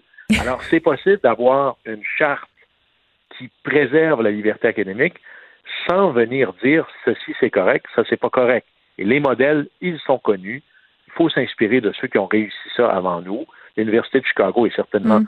le modèle, mais il ne faudrait pas se servir de ça pour taper sur un virus très grave qui est cette dérive-là, qui est en train d'envahir l'ensemble des champs qui nous Non, non, mais, mais c'est ça, là. Aux universités, ceci c'est permis, ça, ça l'est pas. Mais ça prend un guide. Ça prend un guide, puis ça prend une, façon euh, d'encadrer tout ça qui n'est pas, entre guillemets, censurante. C'est une réflexion, euh, je suis certaine, qu'on va poursuivre. Un sujet dont on va discuter encore tous les deux parce que c'est pas fini. J'ai l'impression que des incidents comme ça dans nos universités, il va y en avoir peut-être quelques-uns encore avant qu'on prenne des décisions. On se reparle demain. Merci. Au plaisir. Geneviève Peterson, la déesse de l'information. Vous écoutez Geneviève Peterson, Cube Radio. On est avec Madeleine Pilote-Côté. Madeleine, salut. Allô, Geneviève. Écoute, euh, un truc euh, qu'on avait vu venir malheureusement, importante hausse des actes racistes visant les personnes d'origine asiatique. évidemment, euh, c'est à cause de la COVID-19 et de ses origines. Oui, c'est vraiment poche. Il y a un an, Geneviève, j'ai écrit un article le 3 février 2020. Euh, ouais. Puis euh, le, virus, il y avait juste 770 morts dans le monde. On savait pas vraiment si ça, on allait être infecté au Québec, si ça allait comme virer en grosse pandémie. Mais euh, ce que je remarquais déjà, c'est une espèce, c'est ça, de racisme envers les personnes asiatiques, d'origine asiatique. Euh, on, attendait des histoires comme quoi euh, les gens changeaient de wagon de métro, s'ils prenaient le métro, puis étaient à côté d'une personne non, asiatique. Les commerces, les restos, les épiceries, c'était vite, vite, vite. Là, moi, j'avais parlé euh, l'association des commerçants du quartier chinois, là, puis la dame à la tête de tout ça m'avait bien dit qu'il y avait une désertion totale. Ben c'est ça. Puis moi, j'écrivais dans mon article justement que je voulais m'immuniser contre cette peur-là. Je savais que je pouvais pas m'immuniser contre le virus, mais vraiment contre cette peur-là, puis surtout la peur de l'autre, parce que c'est pas mal ça de racisme, puis quand on fait des c'est parce qu'on a peur. Là. En même temps, c'est un, euh, peu, c'est un peu bizarre, parce que, tu sais, oui, la, COVID-19, euh, l'origine de la pandémie, ce serait une région chinoise, mais ça veut pas dire que les ressortissants asiatiques qui vivent au Canada sont davantage touchés ou sont plus vecteurs. Tu sais, c'est quelque chose de complètement... C'est pas rationnel. Non, non, euh, pas, pas du tout. Puis, tu sais, il y a beaucoup de choses aussi qui ont, qui ont contribué à ce, ce racisme-là. Je parle euh, euh de, par exemple, Trump euh, qui parle du virus chinois. tu sais, on entend. Ah, ben là, lui a tapé sur le clou allègrement. La grippe chinoise aussi, utilisée par certains commentateurs québécois même. Ben, c'est ça. Fait c'est sûr que bon que ça, ça frappe l'imaginaire collectif, mais il y a cinq, il y a eu cinq fois plus d'actes racistes et de crimes haineux envers les personnes d'origine asiatique. C'est le SPVM qui rapporte ça. Et puis, euh, ça, c'est entre, mars et décembre 2020. Fait que c'est c'est c'est difficile de ne pas faire euh, une corrélation. Exact. Puis il y en a dix de ces crimes-là qui sont, sont soupçonnés d'être directement liés à la pandémie. On sait que la pandémie, bon, est née en Chine, euh, comme comme tu disais. Donc, euh, c'est beaucoup de, de, de commerces vandalisés, euh, des, des propriétés aussi de ces personnes-là, les personnes d'origine asiatique qui sont vandalisées. Puis j'ai vraiment honte de mon quartier aussi. C'est dans la presse qu'on lisait ça ce matin. Pourquoi? Puis, parce que moi j'habite à Maison Maisonneuve, puis il y a une jeune femme qui était en file, je pense, pour de l'aide alimentaire, ou en tout cas était dans une file, une jeune femme de 26 ans euh, d'origine euh, asiatique, mais en fait, ses parents sont mixtes, elle est née au Québec, puis ben elle s'est fait vraiment attaquer verbalement dans mon quartier Maison Maisonneuve. Il y a du monde, oui, oui, puis il y a du monde qui jette de l'huile sur le feu en disant ah, le virus, il vient de la Chine, ah, les Chinois, faut qu'ils changent leur façon de consommer, c'est parce qu'ils mangent n'importe quoi, puis n'importe quels animaux dans des marchés que c'est arrivé cette affaire-là, euh, ce qui est by oui, aussi du racisme, on va se le dire. Mm. oui, ben exactement. Puis je pense que ben c'est notre responsabilité de, de, de s'immuniser contre, contre cette peur-là. Puis ça fait aussi partie des effets collatéraux de la COVID. On parle beaucoup de la santé, de ci, de mm. ça. Mais le racisme qui, qui, qui augmente comme ça, ben c'est aussi un des un des effets indésirables de, la pandémie. Puis je trouve ça vraiment alarmant. Puis euh, vraiment, euh, s'il y a des personnes d'origine asiatique qui nous écoutent, vraiment, on est on est avec vous. Puis euh, euh, on, pense à vous, puis on espère vraiment que, ça va diminuer, puis que les gens vont, finir par comprendre parce que c'est inadmissible, inacceptable, dégueulasse. puis le racisme, ça vient souvent euh, de la peur, puis souvent euh, quand les gens arrêtent d'avoir peur, puis vont chercher de l'information qui, qui est vérifiée, qui est bonne, qui est valide, ben magiquement, cette peur-là s'en va. Donc, j'aurais tendance à dire que ça passe aussi par l'information. Madeleine, tu voulais parler du bras de fer à l'horizon entre Facebook et les médias d'information. Oui, ben ça, ça, se passe. Euh, bon, euh, on va voir ce qui va se passer au Canada, mais euh, j'en parle parce qu'en Australie, il y a eu des problèmes par rapport à Facebook parce que Facebook a bloqué le partage de nouvelles d'actualité pendant quelques jours en Australie parce que le gouvernement voulait passer une loi là qui, mm. qui allait obliger Facebook, dans le fond, à rémunérer les médias. puis on avait, on avait, on avait parlé, Madeleine, avec un expert des médias sociaux qui avait lui-même une discussion avec le président de Facebook Canada et quand même la position de Facebook sur l'information en tant que telle est assez révélatrice. Je pense pas que c'est du contenu monétisable. Donc, il s'en sac de nous autres. C'est ça la ben, vérité. Ben sans fait, mais moi je vais te dire, moi je vais surtout sur Facebook pour justement voir des nouvelles. Fait que je suis sûre, moi, que ça crée de l'achalandage. J'ai pas vu les chiffres ni rien, mais c'est sûr que euh, il y a des gens qui vont comme moi qui vont sur Facebook, surtout pour aller chercher de l'information, pas pour nécessairement voir ce que le monde fait dans dans leur chalet durant la semaine de relâche. Moi, je lis des articles. Je, justement, je suis abonnée à plusieurs pages d'informations. Fait que c'est sûr que ça crée une espèce d'achalandage. Hmm. Je pense vraiment que, que les médias devraient être rémunérés par Facebook. À voir ce qui va se passer au Canada parce que au Canada, on voulait peut-être passer euh, une loi un peu comme en Australie.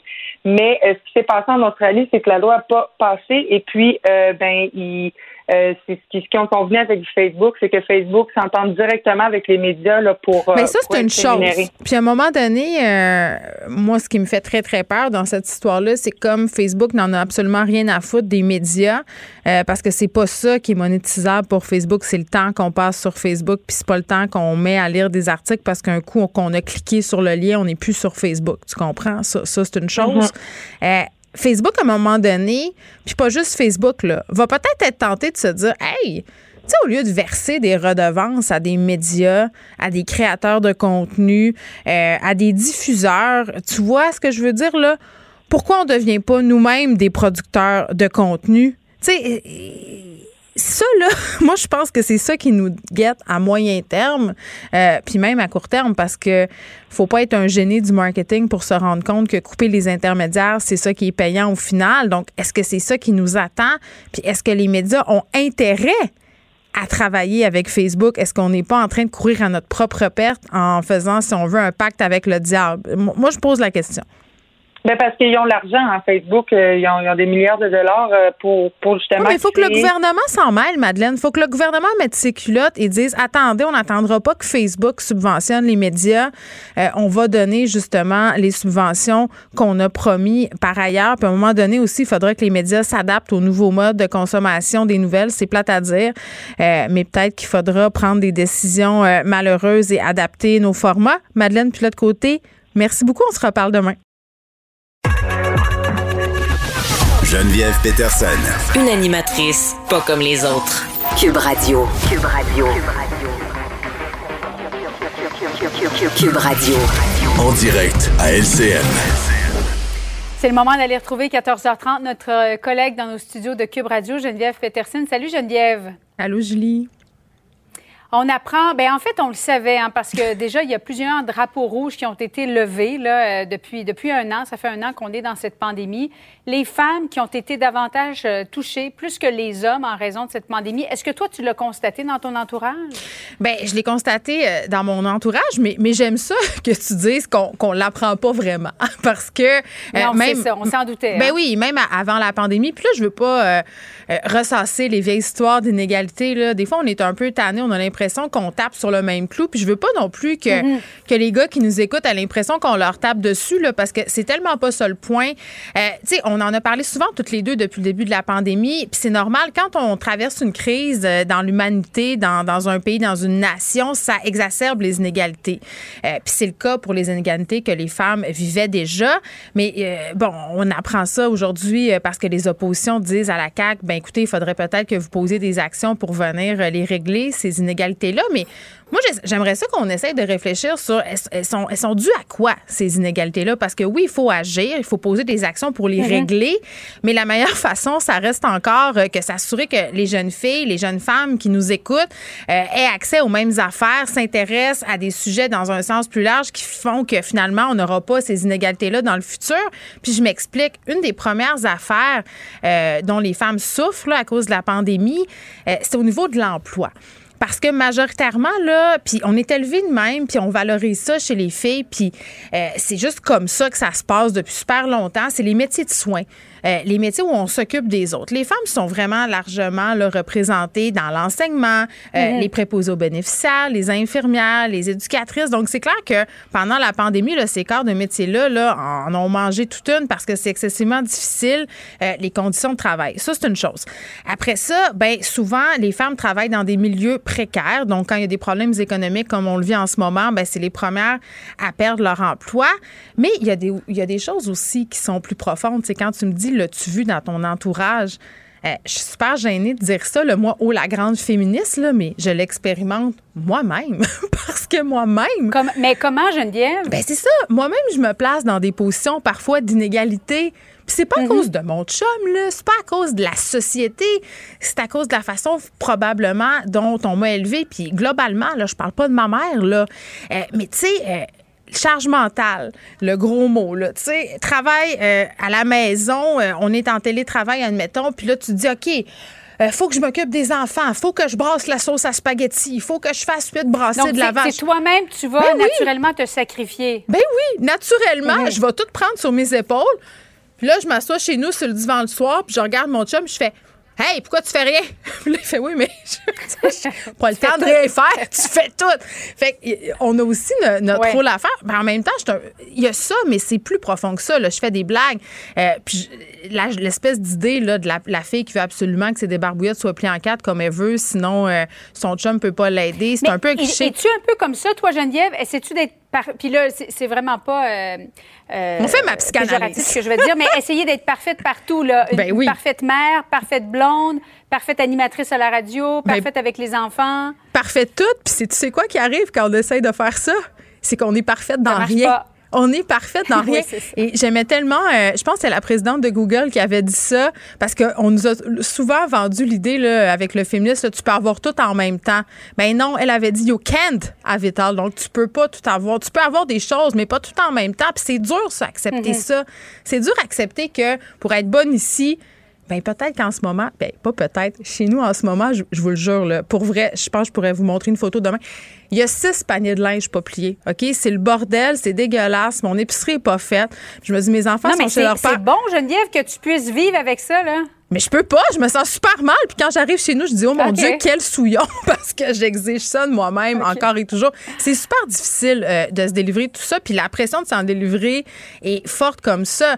Mais c'est vrai qu'à un moment donné, il faudra euh, qu'on pose des gestes concrets pour sortir un peu les femmes de cet état d'esprit-là, puis régler ces inégalités-là. Parce que là, euh, je parle dans ma position de fille excessivement privilégiée, puis on fait des blagues avec mes paniers de lavage, mais il y a des gens qui sont poignés dans des situations de violence conjugale. Il y a des gens qui n'ont pas d'argent pour arriver. Il y a des gens qui sont dans les trois et demi. Il euh, faut les aider, ces femmes-là qui sont aux prises avec des inégalités économiques depuis des années. ça, ça se fera pas en claquant des doigts. Il faut poser des actions, il faut injecter de l'argent. En attendant, on va faire notre deuil de, de petite brassée, euh, Geneviève. Ah, mais le deuil est fait chez nous, là, tu peux pas croire. C'est de la perfection. ben, demain. Merci beaucoup. Bon après-midi à toi. Vous écoutez Geneviève Peterson. Cube Radio. Les élèves aux primaires qui ont accumulé du retard en lecture et en écriture durant la pandémie révèlent une première étude scientifique québécoise sur l'apprentissage des étudiants aux primaires en temps de COVID-19. On parle avec Marie-Hélène Giguère, qui est professeure au département d'éducation et formation spécialisée de l'UQAM, qui a participé à cette étude. Madame Giguère, bonjour. Bonjour, Madame Peterson. Bon, écoutez, là, c'est intéressant. Là, c'est pas intéressant parce que nos enfants ont des difficultés scolaires. C'est pas ça que je veux dire. C'est intéressant parce que c'est l'une des premières fois où on a clairement des données scientifiques sur la réussite scolaire. Avant, on spéculait, on se disait, bon, euh, je pense que ça va mal. Là, on a des données scientifiques. Euh, oui, tout à fait. On s'est aperçu, en fait, parce qu'on avait plusieurs questions de la part de collègues ou de la part d'étudiants ou de, du milieu, puis on savait pas. on se doutait bien qu'il y avait des difficultés mm-hmm. liées euh, à la fermeture des écoles au printemps, mais on n'avait pas de données scientifiques. Donc, c'est de là qu'on a euh, fait notre, notre enquête auprès d'enseignants du primaire. Qu'est-ce que vous avez appris? Euh, qu'il y avait plus d'inquiétude qu'on croyait, ça malheureusement. Alors on se doutait bien que les élèves euh, seraient en difficulté euh, par rapport à la lecture et à l'écriture, mais euh, quand on a vu les résultats, là, 78% des enseignants disent que leurs élèves sont arrivés plus faibles que les années passées. Euh, en écriture, c'est 71% qui nous ont dit ça. Donc, c'est quand même assez étonnant. On s'attendait à des difficultés, mais pas mm. avec cette ampleur-là. Est-ce que votre étude vous a permis de déterminer s'il y avait des années pires que d'autres? Moi, je me disais, bon, tu un élève de première année que tu apprends à lire et à écrire cette année, tu vraiment pas chanceux. Même chose pour les élèves en secondaire 1. est-ce qu'il y a, est-ce qu'il y a des degrés pires? Euh, c'est euh, difficile à dire de, de, le pointer, mais je pense que ça se répercute un peu partout. Euh, on a eu dans, dans, notre échantillon, là, les enseignants proviennent de tous les niveaux scolaires du primaire, y, compris, y compris l'adaptation scolaire. Puis quand on leur a demandé qu'est-ce qui est le plus difficile selon vous, là, pourquoi vous mhm. êtes plus inquiets, et nous nomme autant des, des éléments qui s'appliquent normalement aux plus vieux, comme par exemple comprendre des longs textes que des éléments qui s'appliquent aux plus jeunes, comme par exemple la fluidité en lecture. Donc, être capable de lire aisément un texte à voix haute, là, en lisant les mots précis, tout ça. Donc, on s'est dit, c'est partagé quand même comme dimension ou comme inquiétude chez mhm. les enseignants. Et là, madame, oui, allez-y. Ben, j'allais dire, c'est ça, il n'y a pas une année plus difficile que qu'une autre qui ressort. Peut-être en écriture, euh, ils nous ont mentionné euh, le, que le fait que la calligraphie, le geste moteur, 40% ont dit que c'était une difficulté. Puis euh, ça, ça s'applique principalement aux petits. Oui, puis ça, on, va y revenir parce que je trouvais ça particulièrement préoccupant là, dans ce qui ressortait de votre travail. mais je voulais revenir un peu sur les, difficultés puis nos impressions. Là. On a eu un Jean-François Roberge qui a fait des sorties pour dire qu'écoutez, c'était pas si pire que ça. Là, on nous parlait de flasher en bon québécois des pourcentages, euh, tu sais, réussite de cette année par rapport à réussite de l'année passée. Mm-hmm. Puis tout ça avait l'air très, très précis. Mais on restait quand même dans le domaine des perceptions. Là, on se rend compte finalement qu'on a plus de problèmes qu'on pensait. Euh, le gouvernement n'aura pas le choix d'agir là, on est parce qu'on est, on a de la preuve, tu sais, on, a des, des, données scientifiques. Euh, oui, tout à fait. Puis en fait, quand, quand il, disait, le, M. Roberge, que les, il parlait de taux de réussite. En fait, on peut pas savoir. Le taux de réussite, ça veut dire que ben, les élèves ont eu 60% et plus. Ouais. Mais est-ce que, en général, dans les anciennes années, ils avaient, je sais pas moi, 80, puis que là, ils sont à 62? C'est un taux de... Ils réussissent quand même. Alors que là, nous, on voulait pas savoir les notes. On voulait savoir les composantes de la lecture et de l'écriture qui posaient problème. Ouais, fait qu'on est plus dans l'approche globale, puis ça donne une meilleure idée, un portrait plus juste. Euh, ben en fait, oui, parce que ça nous donne un indice de ce sur quoi il faut travailler. il faut travailler sur quoi? Ben c'est ça. En lecture, il faut vraiment travailler là sur euh, euh, la, la, la compréhension de texte euh, plusieurs stratégies pour comprendre les mots nouveaux, pour euh, lire fréquemment là, pour améliorer la, rapidité en lecture, donc la, la, fluidité, faire des liens. Donc ça, euh, compréhension de texte, là, ça c'est vraiment un un, exercice. Oui, une lacune qui ressort selon le, point de vue des enseignants, alors qu'en écriture, ce qui ressort, c'est l'orthographe, l'orthographe grammaticale, ah, syntaxe. On le fait plus. Ça, a toujours été une inquiétude des enseignants. Ils ont toujours dit. Là. Donc, est-ce que c'est pire que d'habitude? Mais oui, on va parler des écrans, là, parce que je pense qu'il y a un lien, là, clairement. Là, je veux dire, des élèves qui ont de la difficulté à écrire avec un crayon puis avec un papier, euh, des élèves qui perdent carrément leur français. Puis même moi, moi, je suis pas une élève du primaire, puis je remarque qu'à force de me servir de mon téléphone intelligent, à un moment donné, je fais de plus en plus de fautes. Puis la semaine passée, je prenais des notes pour un projet sur un papier, puis au bout de deux secondes, j'avais mal à la main. Tu sais, fait qu'on on est en train de perdre ce réflexe-là. Puis nos jeunes ont passé plein de temps devant les écrans. Ça, ça a euh, des répercussions claires, nettes, précises. Ben oui, ben, en fait, ce qu'on voit, c'est que la calligraphie, le geste moteur, comme vous dites, prendre un crayon puis écrire, euh, ça, c'est vraiment un geste moteur. C'est comme n'importe faire un sport, c'est comme euh, faire un geste automatique. Plus il est automatisé, plus le geste, euh, j'ai pas besoin de réfléchir à quand j'écris, par exemple. Tu sais, chez les petits, là, il faut qu'ils réfléchissent, là, tracer la lettre, le B, c'est la barre en haut, la barre en bas, à droite, à gauche. tu sais, il faut qu'ils réfléchissent à ça. Mais mm-hmm. pendant ce temps-là, ils sont pas en train de réfléchir à l'orthographe du mot, à leurs idées, à l'ensemble de la phrase. Donc, c'est un geste moteur qui normalement devrait être automatisé rapidement pour qu'on puisse passer à mm. d'autres choses. Puis là, ben, ce qu'on s'aperçoit, c'est qu'il y en a beaucoup qui ont un peu perdu cette automatisation-là. Elle va revenir avec la pratique, mais il faut quand même les faire écrire euh, papier crayon ça pour que ça revienne. Moi, j'ai peur que ça se perde. Écoutez, il y, a des effets, là, vous venez de nous en parler, puis il y a des effets sur le corps humain. Une étude britannique récemment là, conclut que le pouce euh, qui sert à utiliser le téléphone là, pour euh, swiper, balayer l'écran est 15% plus gros que celui de la main opposée. la forme de la main humaine est en train de se transformer parce qu'on utilise nos téléphones intelligents et nos ordinateurs de, façon quand même assez éhontée là, au, tout au long de la journée. C'est en train d'avoir des répercussions qui sont permanentes. Oui, puis on sait aussi, il y a des études qui ont montré qu'il y avait un effet du geste moteur, d'être capable d'écrire et des, c'est corrélé avec l'orthographe. Donc, mieux on, on automatise notre geste, meilleur on est en orthographe et meilleur on est en syntaxe. Donc, si on perd cet aspect-là au profit du clavier, par exemple, euh, ça devient, euh, en fait, il y a un effet qui est inconnu pour l'instant sur l'apprentissage chez les petits. Parce que nous, on n'a pas appris avec un écran. Là. Mais non. Euh, nous, on a appris avec un crayon puis du papier. Oui, c'est pas mal en soi, parce qu'il faut pas non plus démoniser les écrans puis le progrès, mais il va falloir trouver une façon de compenser. Il faudra trouver, Madame Jugard, une façon aussi pour que ça soit pas pelleté au complet dans le cours des parents. Merci beaucoup de nous avoir parlé. Marilyn Jugard, qui est prof au département d'éducation et de formation spécialisée de l'UQAM. Le, commentaire de Danny Saint-Pierre, un chef pas comme les autres.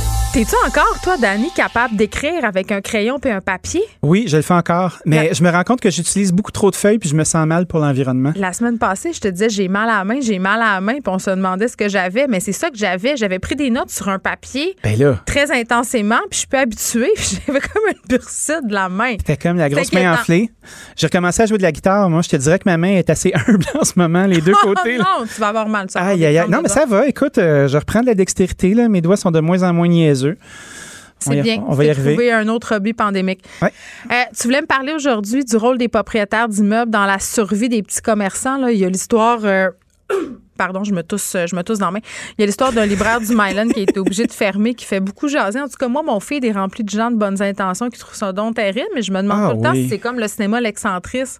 On a pleuré son départ, mais on y allait pas vraiment.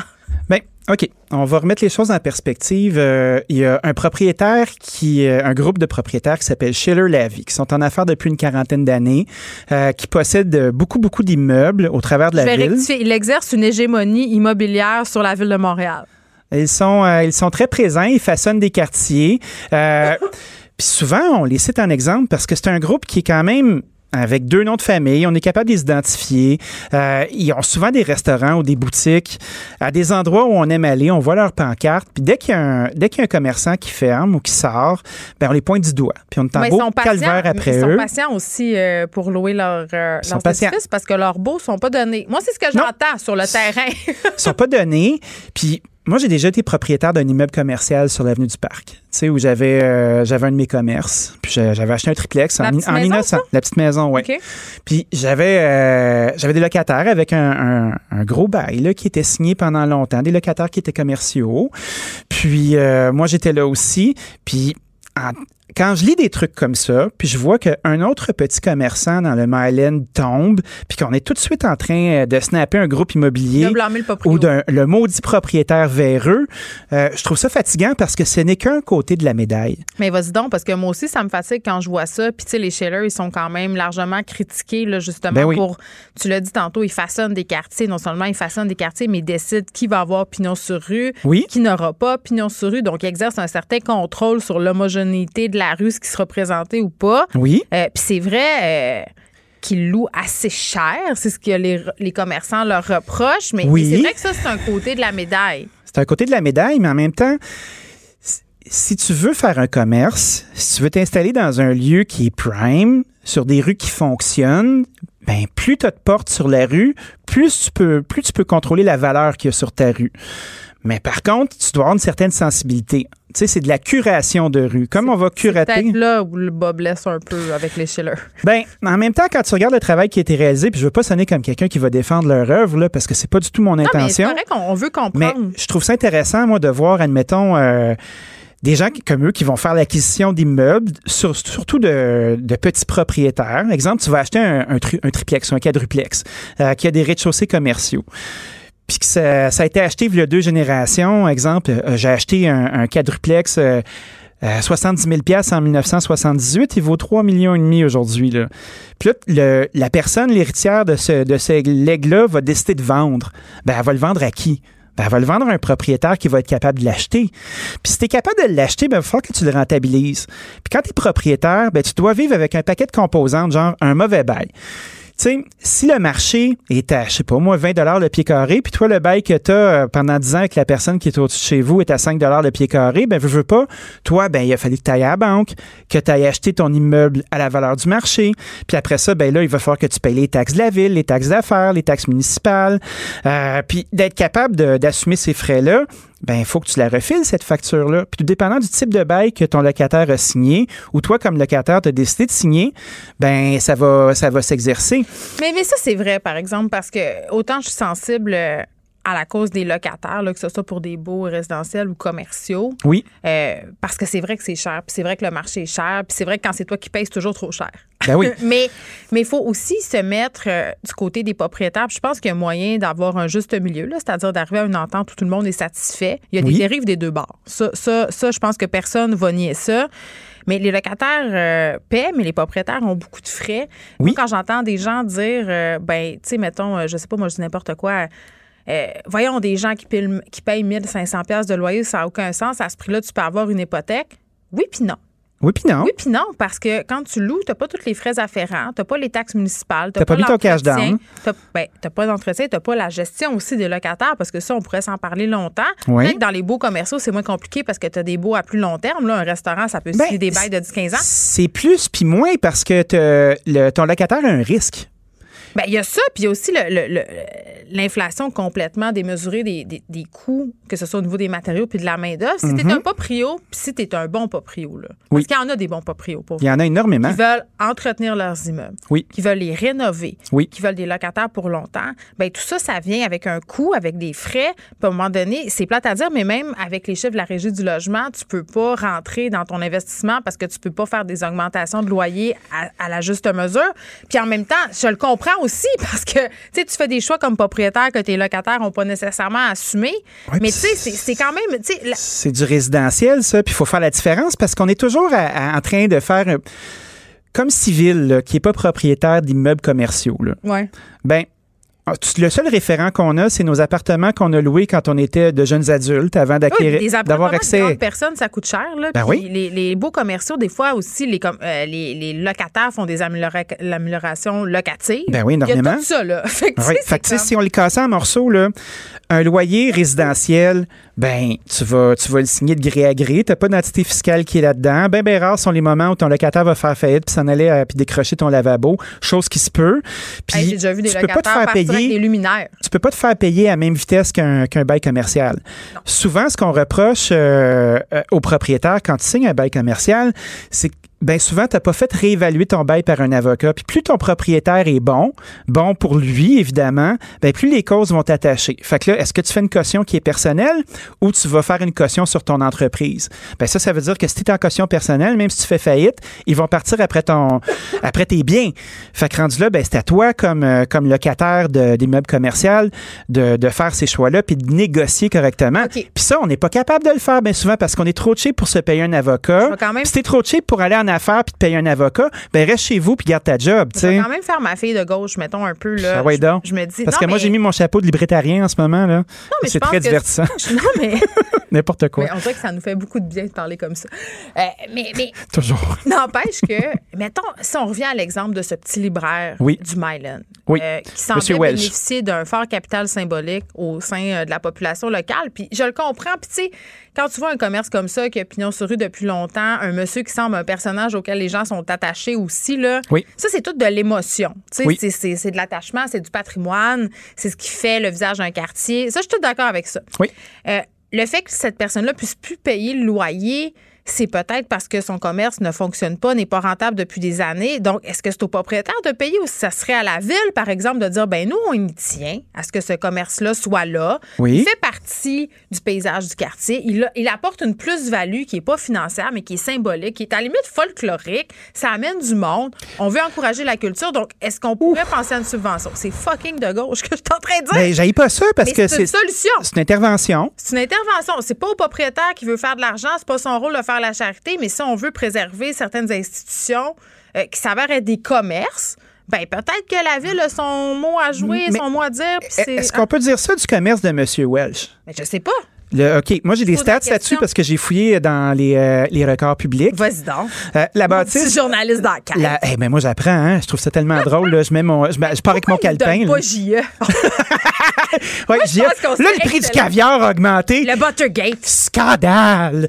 tu sais, euh, cette bâtisse-là là, qui, est, qui est sur la rue Saint-Viateur, là, a à peu près 80 000 de charges par année. Tu sais, on parle des taxes, euh, des assurances. C'est un on édifice parle. patrimonial en non, plus? pas du tout. Pas.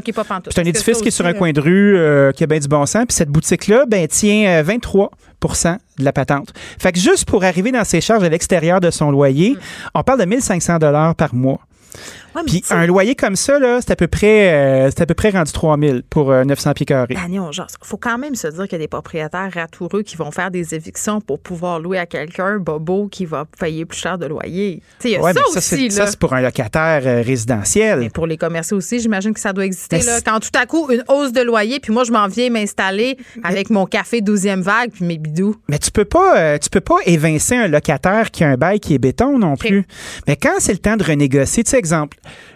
le monsieur pensait être en affaires pendant 15 ans. Fait qu'il se négocie son bail, ça va très bien, il négocie au prix du marché, tu peux négocier des termes. Tu sais, exemple, moi, quand j'ai un- une... OK, quand, je vais me prendre comme exemple. Si j'ai à faire ça, là, ben, je vais m'arranger pour avoir mon, mon lieu pendant à peu près 15 ans. Parce que je me dis que la vie utile de mon commerce, je suis vraiment chanceux, ça va être ça. Puis à l'âge que je suis rendu, je vais être rendu à 60-ish, ça va bien. Tu Mon vois, j'en ai un- hein? J'en ai un sur Mont-Royal là, qu'on a négocié comme ça. Ben, je me fais trois termes de cinq ans. Ben, je me fais un premier terme. Rendu à cinq ans, ben, on peut, j'ai le choix de renouveler au même tarif. Puis là, tu as une indexation d'à peu près 3% par année. Fait que ton, ton loyer augmente de 3% par année. Tu assumes tes charges un peu comme j'ai énoncé un peu au départ. Puis ça continue. Si j'ai envie de débarquer, ben, au bout de cinq ans, je débarque. je suis Hey, pas pénalisé. On devrait faire la même affaire que le mariage. On devrait faire ça. Ça serait vraiment nice. On renégocie. contrat de 5 ans, on renégocie. Puis là, tu fais Hey, pour vrai, t'as changé, c'est à la baisse. Ouais, honnêtement, là, euh, ton prélat, il est usé un brin. Je sais pas ce qui s'est passé. T'as le Mais- plancher qui est descendu. le plancher pelvien. Jésus. j'ai pas dit ça. Non, mais c'est des P, hein. Moi, j'aime ça, les rimes puis tout ça. Euh, quand, quand tu négocies tes termes comme ça, c'est un truc, mais au bout de 15 ans, je sais que je m'expose à une grande augmentation. Ben, c'est clair, mais tu le prévois si t'es intelligent Tu en prévois. affaires. Mais lui, ça fait 37 ans qu'il est en business là-bas, dont euh, les trois termes de son, de son bail à cette adresse-là. Ça fait déjà trois ans que son, son bail est terminé. Puis là, à chaque fois, il renégocie à la pièce avec le propriétaire. Puis là, le propriétaire a fait, bon, OK. On va, on va l'indexer maintenant. Vous avez eu du temps pour vous replacer. Là. Fait que tu fais 37 comme... ans pour être plus précise. Mais tu fais comme, OK, déjà c'est amorti, c'est une boutique de livres, usagée, anglophone, sur une rue on ne peut plus moins précise. OK? Parce que c'est bien beau, là, cette rue-là, le fun, puis il y a le café Olympico, puis tout le kit. Mais les gens, il, y a- ils vont- il y a Ubisoft sur le coin de la rue, puis c'est une gang de Ubi qui se promènent, puis qui vont boire des cafés. Ouais. Il y a Lululemon juste en face. Euh, tu sais, tu fais comme, bon, OK, euh, a-t-il encore sa place? Probablement. A-t-il les moyens de rester? Sûrement pas. Puis après ça, on va regarder des trucs. Ça, c'est un article dans le Devoir. Puis, oh, Saint-Churge, un petit commerçant est tombé au combat. Oh my God! Qui c'est qui a été dans son commerce depuis C'est deux ça ans? que je te dis, c'est qui? affaire que le centriste. Ouais. Ah, c'est tellement triste, le cinéma va fermer, je suis jamais allée. Après ça, même affaire que la boîte noire. Oh, ce fabuleux club vidéo de répertoire où je suis allée que- deux fois dans ma vie parce que dans le fond, je préfère aller au Blockbuster, mais je veux pas le dire. Ben, ça, c'est dans le temps où les clubs vidéo existaient, la gang. C'est malheureux là, pour le monsieur puis tout ça, mais Oui, il est dans une relation d'affaires qui était chartée. Il a pris son risque. C'est pour ça il que j'ai interviewé. Moi, ça au finit là. Chevalière, je dis, ben, si on veut tant que ça qu'il soit là, aidons-le. Oui, aidons-le. Ouais, on va y faire un gros euh, pas au chaleur de leur crowdfunding. faire de la charité. En même temps, Absolument faut pas. arrêter de profiter du système. On connaît la gamique des locaux vacants, là. Mais euh, en quoi c'est une gamique? Moi, ça me fait capoter, ça. Pourquoi? OK, ça me fait capoter parce que des locaux vacants, là, ben, il y a plusieurs raisons pour lesquelles tu vas attendre de louer un local. Admettons, euh, tu veux pas louer un local parce Moi, je que. vais aller faire du savon, la rue du Parc, OK, sur ma belle rue Prime. Pourquoi tu veux pas me louer? J'ai trois piastres. Ben, la rue du Parc, c'est vraiment pas une bonne rue. L'avenue du Es-tu Parc, là, comme la rue Saint-Denis? la- l'avenue du Parc là, est très difficile parce que du côté nord-sud, Pas te stationner! tu peux pas te stationner jusqu'à 6h30 du soir. Je sais. Puis euh, en plus, c'est pas un endroit où les gens marchent. Parce qu'il y a comme une fracture Tu peux pas urbaine sur cette parce rue-là. que tu respires d'exhaust de char. C'est terrible, puis il y a Ben, du bruit, puis c'est plat. C'est pas une mauvaise rue. Il n'y a pas de terrasse à la rue non plus. La vie, elle se passe sur Saint-Viateur. Elle se passe un petit peu sur Fairmount. Bernard est morte. Puis après ça, est- tout le monde dit Bernard est la mort? rue Bernard est morte Ben, parce que tous les commerces sont vacants. Moi, je vais au Leméac. Oui, mais ça, c'est la rue Laurier, ma, ma belle fille. c'est ça. Je pense que quand tu as un immeuble, tu es en droit d'attendre parce que la valeur de ton immeuble est intimement proportionnelle au baux que tu as de signer. Ben puis si les baux sont trop bas, ben tu perds de la valeur sur ton immeuble. Puis quand c'est ton patrimoine, ben tu as le droit de te battre pour ça puis d'attendre d'être patient. On va s'ouvrir un, on va s'ouvrir un local de. Pour faire des enquêtes. De, discussion. Discussion fiscale un peu lousse avec les méchants. Ouais. Je sais pas si PKP va m'augmenter mon loyer. Peut-être si on continue de même. Il y a parce qu'il y a de l'immobilier, PKP? Ben, sûrement. On, on, lui souhaite. ben, j'aimerais ça. On, y va. On va, on, va s'enrôler. La question est lancée. Dani, merci. Salut. Pour une écoute en tout temps, ce commentaire de Danny Saint-Pierre est maintenant disponible dans la section balado de l'application et du site cube.radio, tout comme sa série balado L'Addition, un magazine sur la consommation et l'entrepreneuriat. Cube Radio.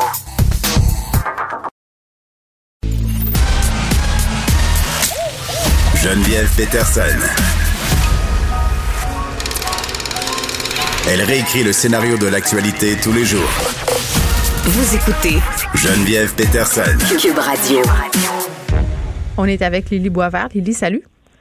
Salut Geneviève. Bon, on a parlé hier euh, avec Nicole Gibault de l'affaire dit son nom, là, euh, un juge qui a décidé de lever euh, l'anonymat parce que, un petit rappel des faits, l'été dernier, on a eu cette vague de dénonciation d'agressions sexuelles au Québec, une vague qui s'est déroulée en majeure partie sur les médias sociaux. Ça a attiré beaucoup d'attention parce qu'il y avait des pages de dénonciation anonymes où on listait des présumés agresseurs. Et là, quand je dis présumés agresseurs, je ne veux pas dire que je crois pas les victimes.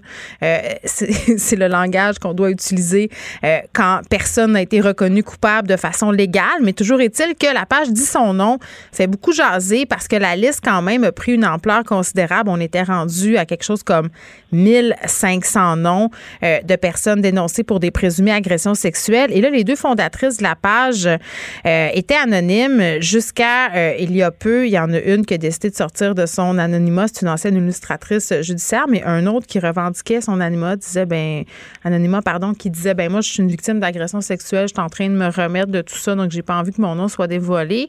Euh, le juge a décidé que ça tenait pas la route, qu'on devait non seulement dévoiler son identité, mais dévoiler aussi l'identité des personnes qui avaient dénoncé, parce qu'il est au cœur ici d'un litige au civil. C'est la plainte d'un homme, Jean-François Marquis, qui dit que ça a sali sa réputation et qui dit, ben en ce sens-là, j'ai le droit de savoir qui a dit quoi et dans quel contexte. Oui, c'est ça. Puis, puis lui, il réclame 50 euh, 000 dollars en, dommages. dommages moraux à chacune des administratrices. Je comprends bien parce qu'en tout cas, elles publiquement, elles ont dit que, ben, elles ont lancé une campagne de sociofinancement sur GoFundMe en disant qu'elles avaient peur de devoir verser 100 000 euh, dollars à M. Marquis. Mais cette campagne-là, quand même, a été lancée dès juillet. Mais là, euh, depuis mhm. que cet anonymat-là euh, ça a été annoncé qu'il allait être levé. Ben oui, c'est ça. Puis ça a quand même grimpé très, très rapidement. au mois de juillet, il était à 6 000 Là, ils sont à 20 000 en moins de 24 heures. Ouais. Puis M. Marquis aussi, il faut savoir qu'il demandait euh, à avoir accès à l'ensemble des documents qui avaient été recueillis par son nom. Donc, si je comprends bien, à, l'ensemble des dénonciations. Les messages des dénonciations. Ça, le juge euh, ne lui a pas accordé. Il a reconnu seulement qu'il aurait droit aux documents qui le concernaient personnellement. Ben, j'espère. Euh, ben, c'est ça, c'est quand même étonnant qu'il ait demandé ça. Je me demande comment eux, ils ont plaidé ça, euh, mm. d'avoir accès à absolument tout ce que le site avait recueilli. Euh, mais en tout cas, il va avoir les noms des femmes qui ont soumis son nom à lui. Là, euh, moi, dès que cette histoire-là euh, a commencé à faire les médias il y a quelques mois et que j'ai euh, vu que c'était Jean-François Marquis qui était à l'origine de la plainte, j'ai commencé à me poser des questions parce que souvent sur les médias sociaux, j'avais vu des femmes qui parlaient de cet homme-là, qui le qualifiaient de troll. Moi-même, je l'ai bloqué sur Facebook. J'ai d'ailleurs dit déjà publiquement au micro de Benoît Dutrisac. semble être un sombre personnage. Ben, c'est quelqu'un effectivement qui était souvent qualifié de, de troll sur les réseaux sociaux. Et mm. je sais pas si on peut le dire que c'est une personnalité web, mais moi-même aussi, ça faisait plusieurs années. Mais comme connu des milieux militants, mettons. Ouais, Ouais, des milieux militants puis des, des réseaux sociaux, euh, un peu de gauche. Euh, en tout cas, moi, moi aussi, je connaissais euh, sa persona web, en tout cas, et il était dans mes amis Facebook comme plein plein de gens d'ailleurs. Mm-hmm. Et il faisait souvent ça des commentaires ambigus, sarcastiques sur les pages de personnalités publiques ou de journalistes.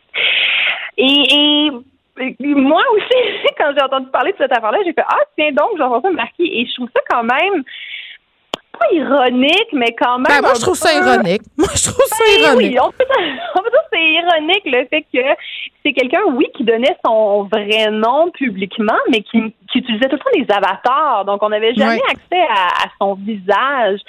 Et on s'entend qu'il y a différents niveaux d'anonymat qu'on peut avoir sur le web. Bon, il y a des gens comme toi et moi, Geneviève, qui ont des comptes publics, on affiche nos noms qui sont nos, nos vrais noms, des photos qui sont nos vraies photos, donc on n'a aucun anonymat. Il y a des gens qui vont euh, garder leur compte privé pour euh, contrôler vraiment qui a accès à, leur, à leurs photos et à leurs opinions.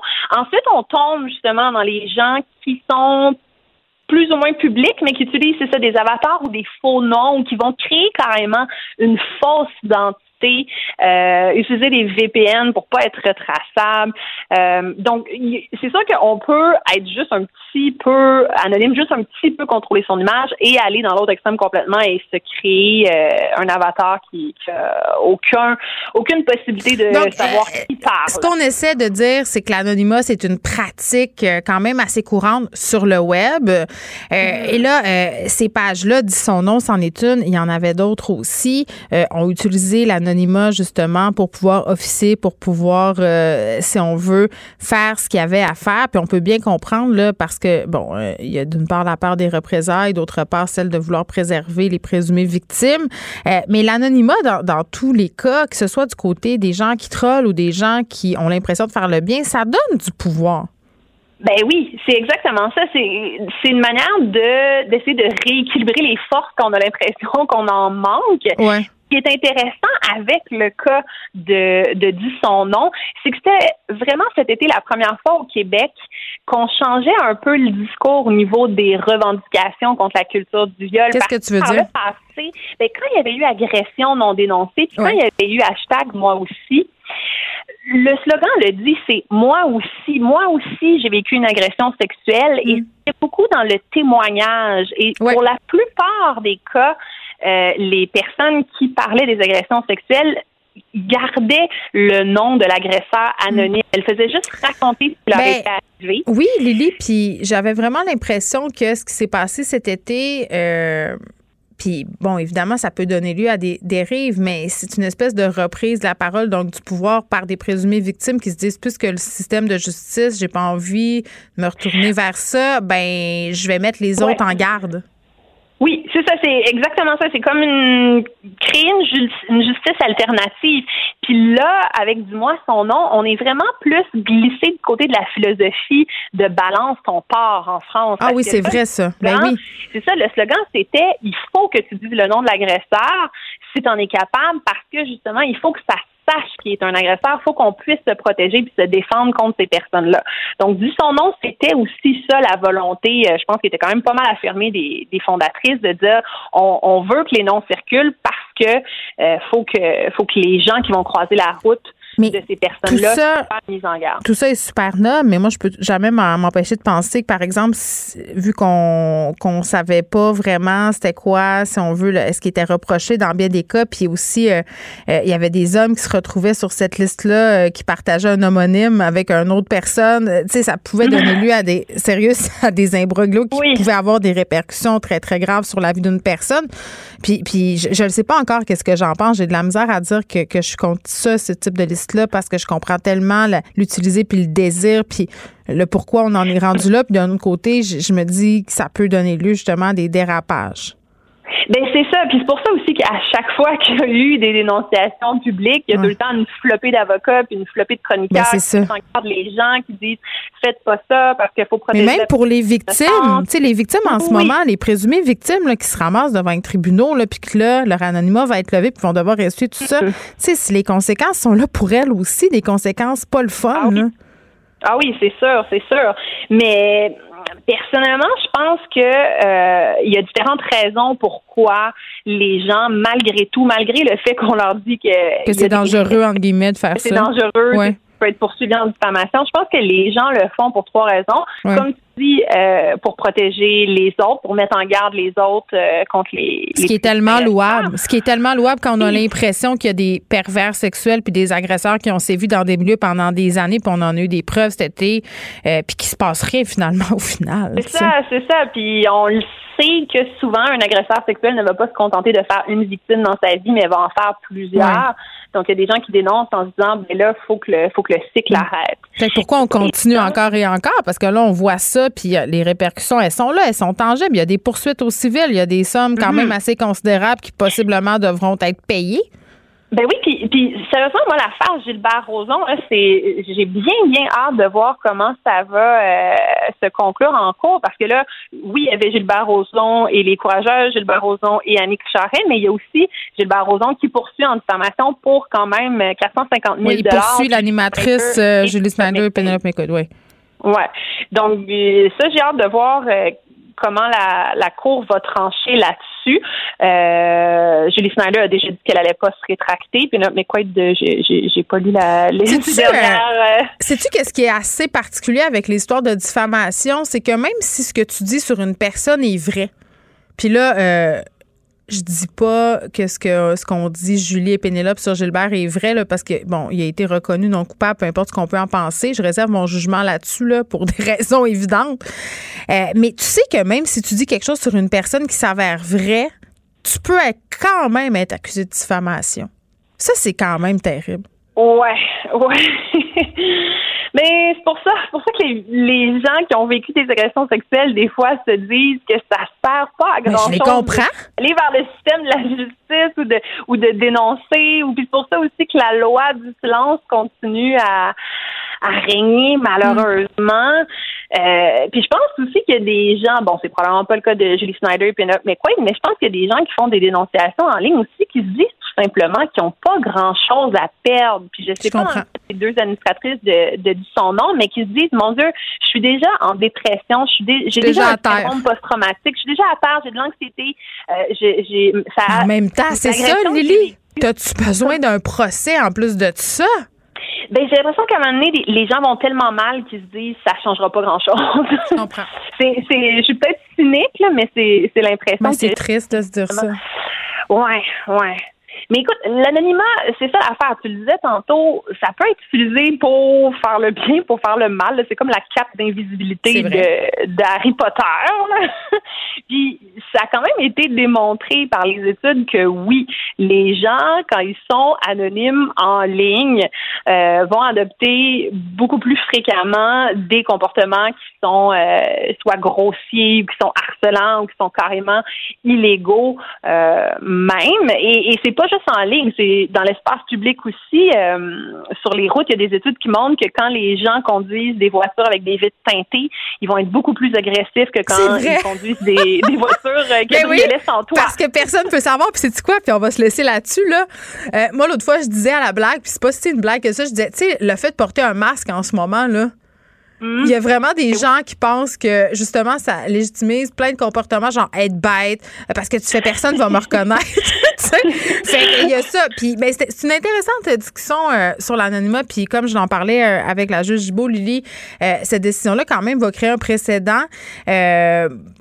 Je pense pas que ça soit nécessairement pour le meilleur dans le cas de son nom. Moi, j'ai hâte de voir où ça va euh, s'en aller, cette campagne de financement-là, puis si le juge va donner raison à Jean-François Marquis, parce que moi, je posais la question à Nicole Gibault, euh, est-ce que si la personne est reconnue coupable, euh, on peut quand même demander des dommages pour justement les conséquences subies à cause de ce qu'on nous a reproché, puis il faudra attendre de voir ce que le juge va décider là-dessus, et ça, ça va être intéressant de suivre ça. Merci, Lily. Ça fait plaisir. Geneviève Peterson, la déesse de l'information. Vous écoutez Geneviève Peterson, Cube Radio. On est avec Vincent Dessoureau. Vincent? Salut. Et là, on a euh, des détails sur ces meurtres qui sont survenus hier à Sainte-Sophie. Deux femmes qui ont perdu la vie, 28 euh, et 60 ans, je crois, qui vivaient dans une maison bigénérationnelle. Oui, et c'est euh, des nouveaux détails d'horreur de notre collègue Maxime Delan. Là, je vous on a reçu ça il y a quelques minutes. Je vous en fais part.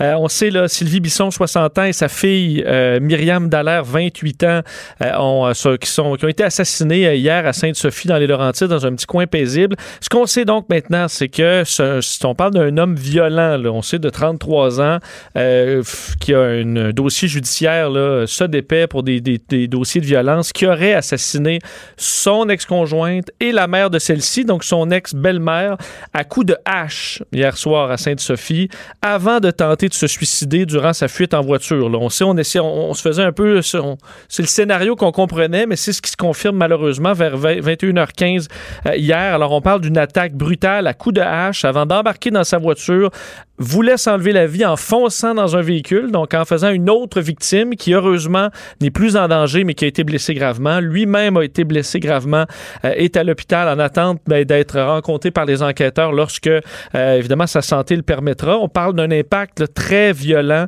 euh, dans un coin où la limite de vitesse est à 50 km heure. Alors, un événement très grave et les policiers qui confirment qu'effectivement, semble que ce soit un geste volontaire. On a eu besoin des pinces de désincarcération pour dégager l'un des conducteurs de son véhicule.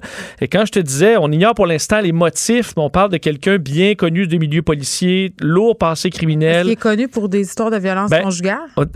Ce qu'on a là, on parle de moins d'une vingtaine de visites devant les tribunaux, dont un, une peine d'emprisonnement de 52 mois pour avoir battu un quinquagénaire avec trois complices à coups de barre de métal dans la région de Thetford Mines. Alors là, le dossier que j'ai, c'est pas de la violence conjugale, mais c'est de la violence extrême.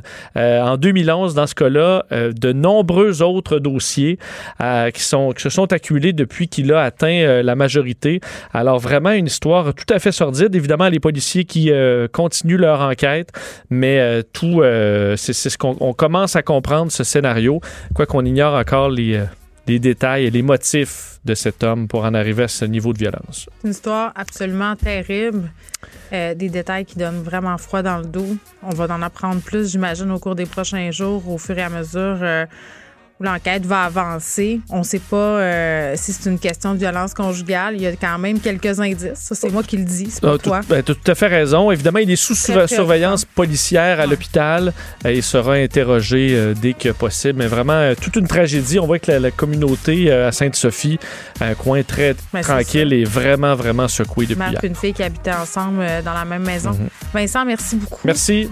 on te retrouve dans quelques secondes avec Mario Dumont. Merci à Frédéric Mockel à la Sébastien Laperrière à la mise en onde. Merci à vous, les auditeurs, d'avoir été là. On va se retrouver demain à 13h.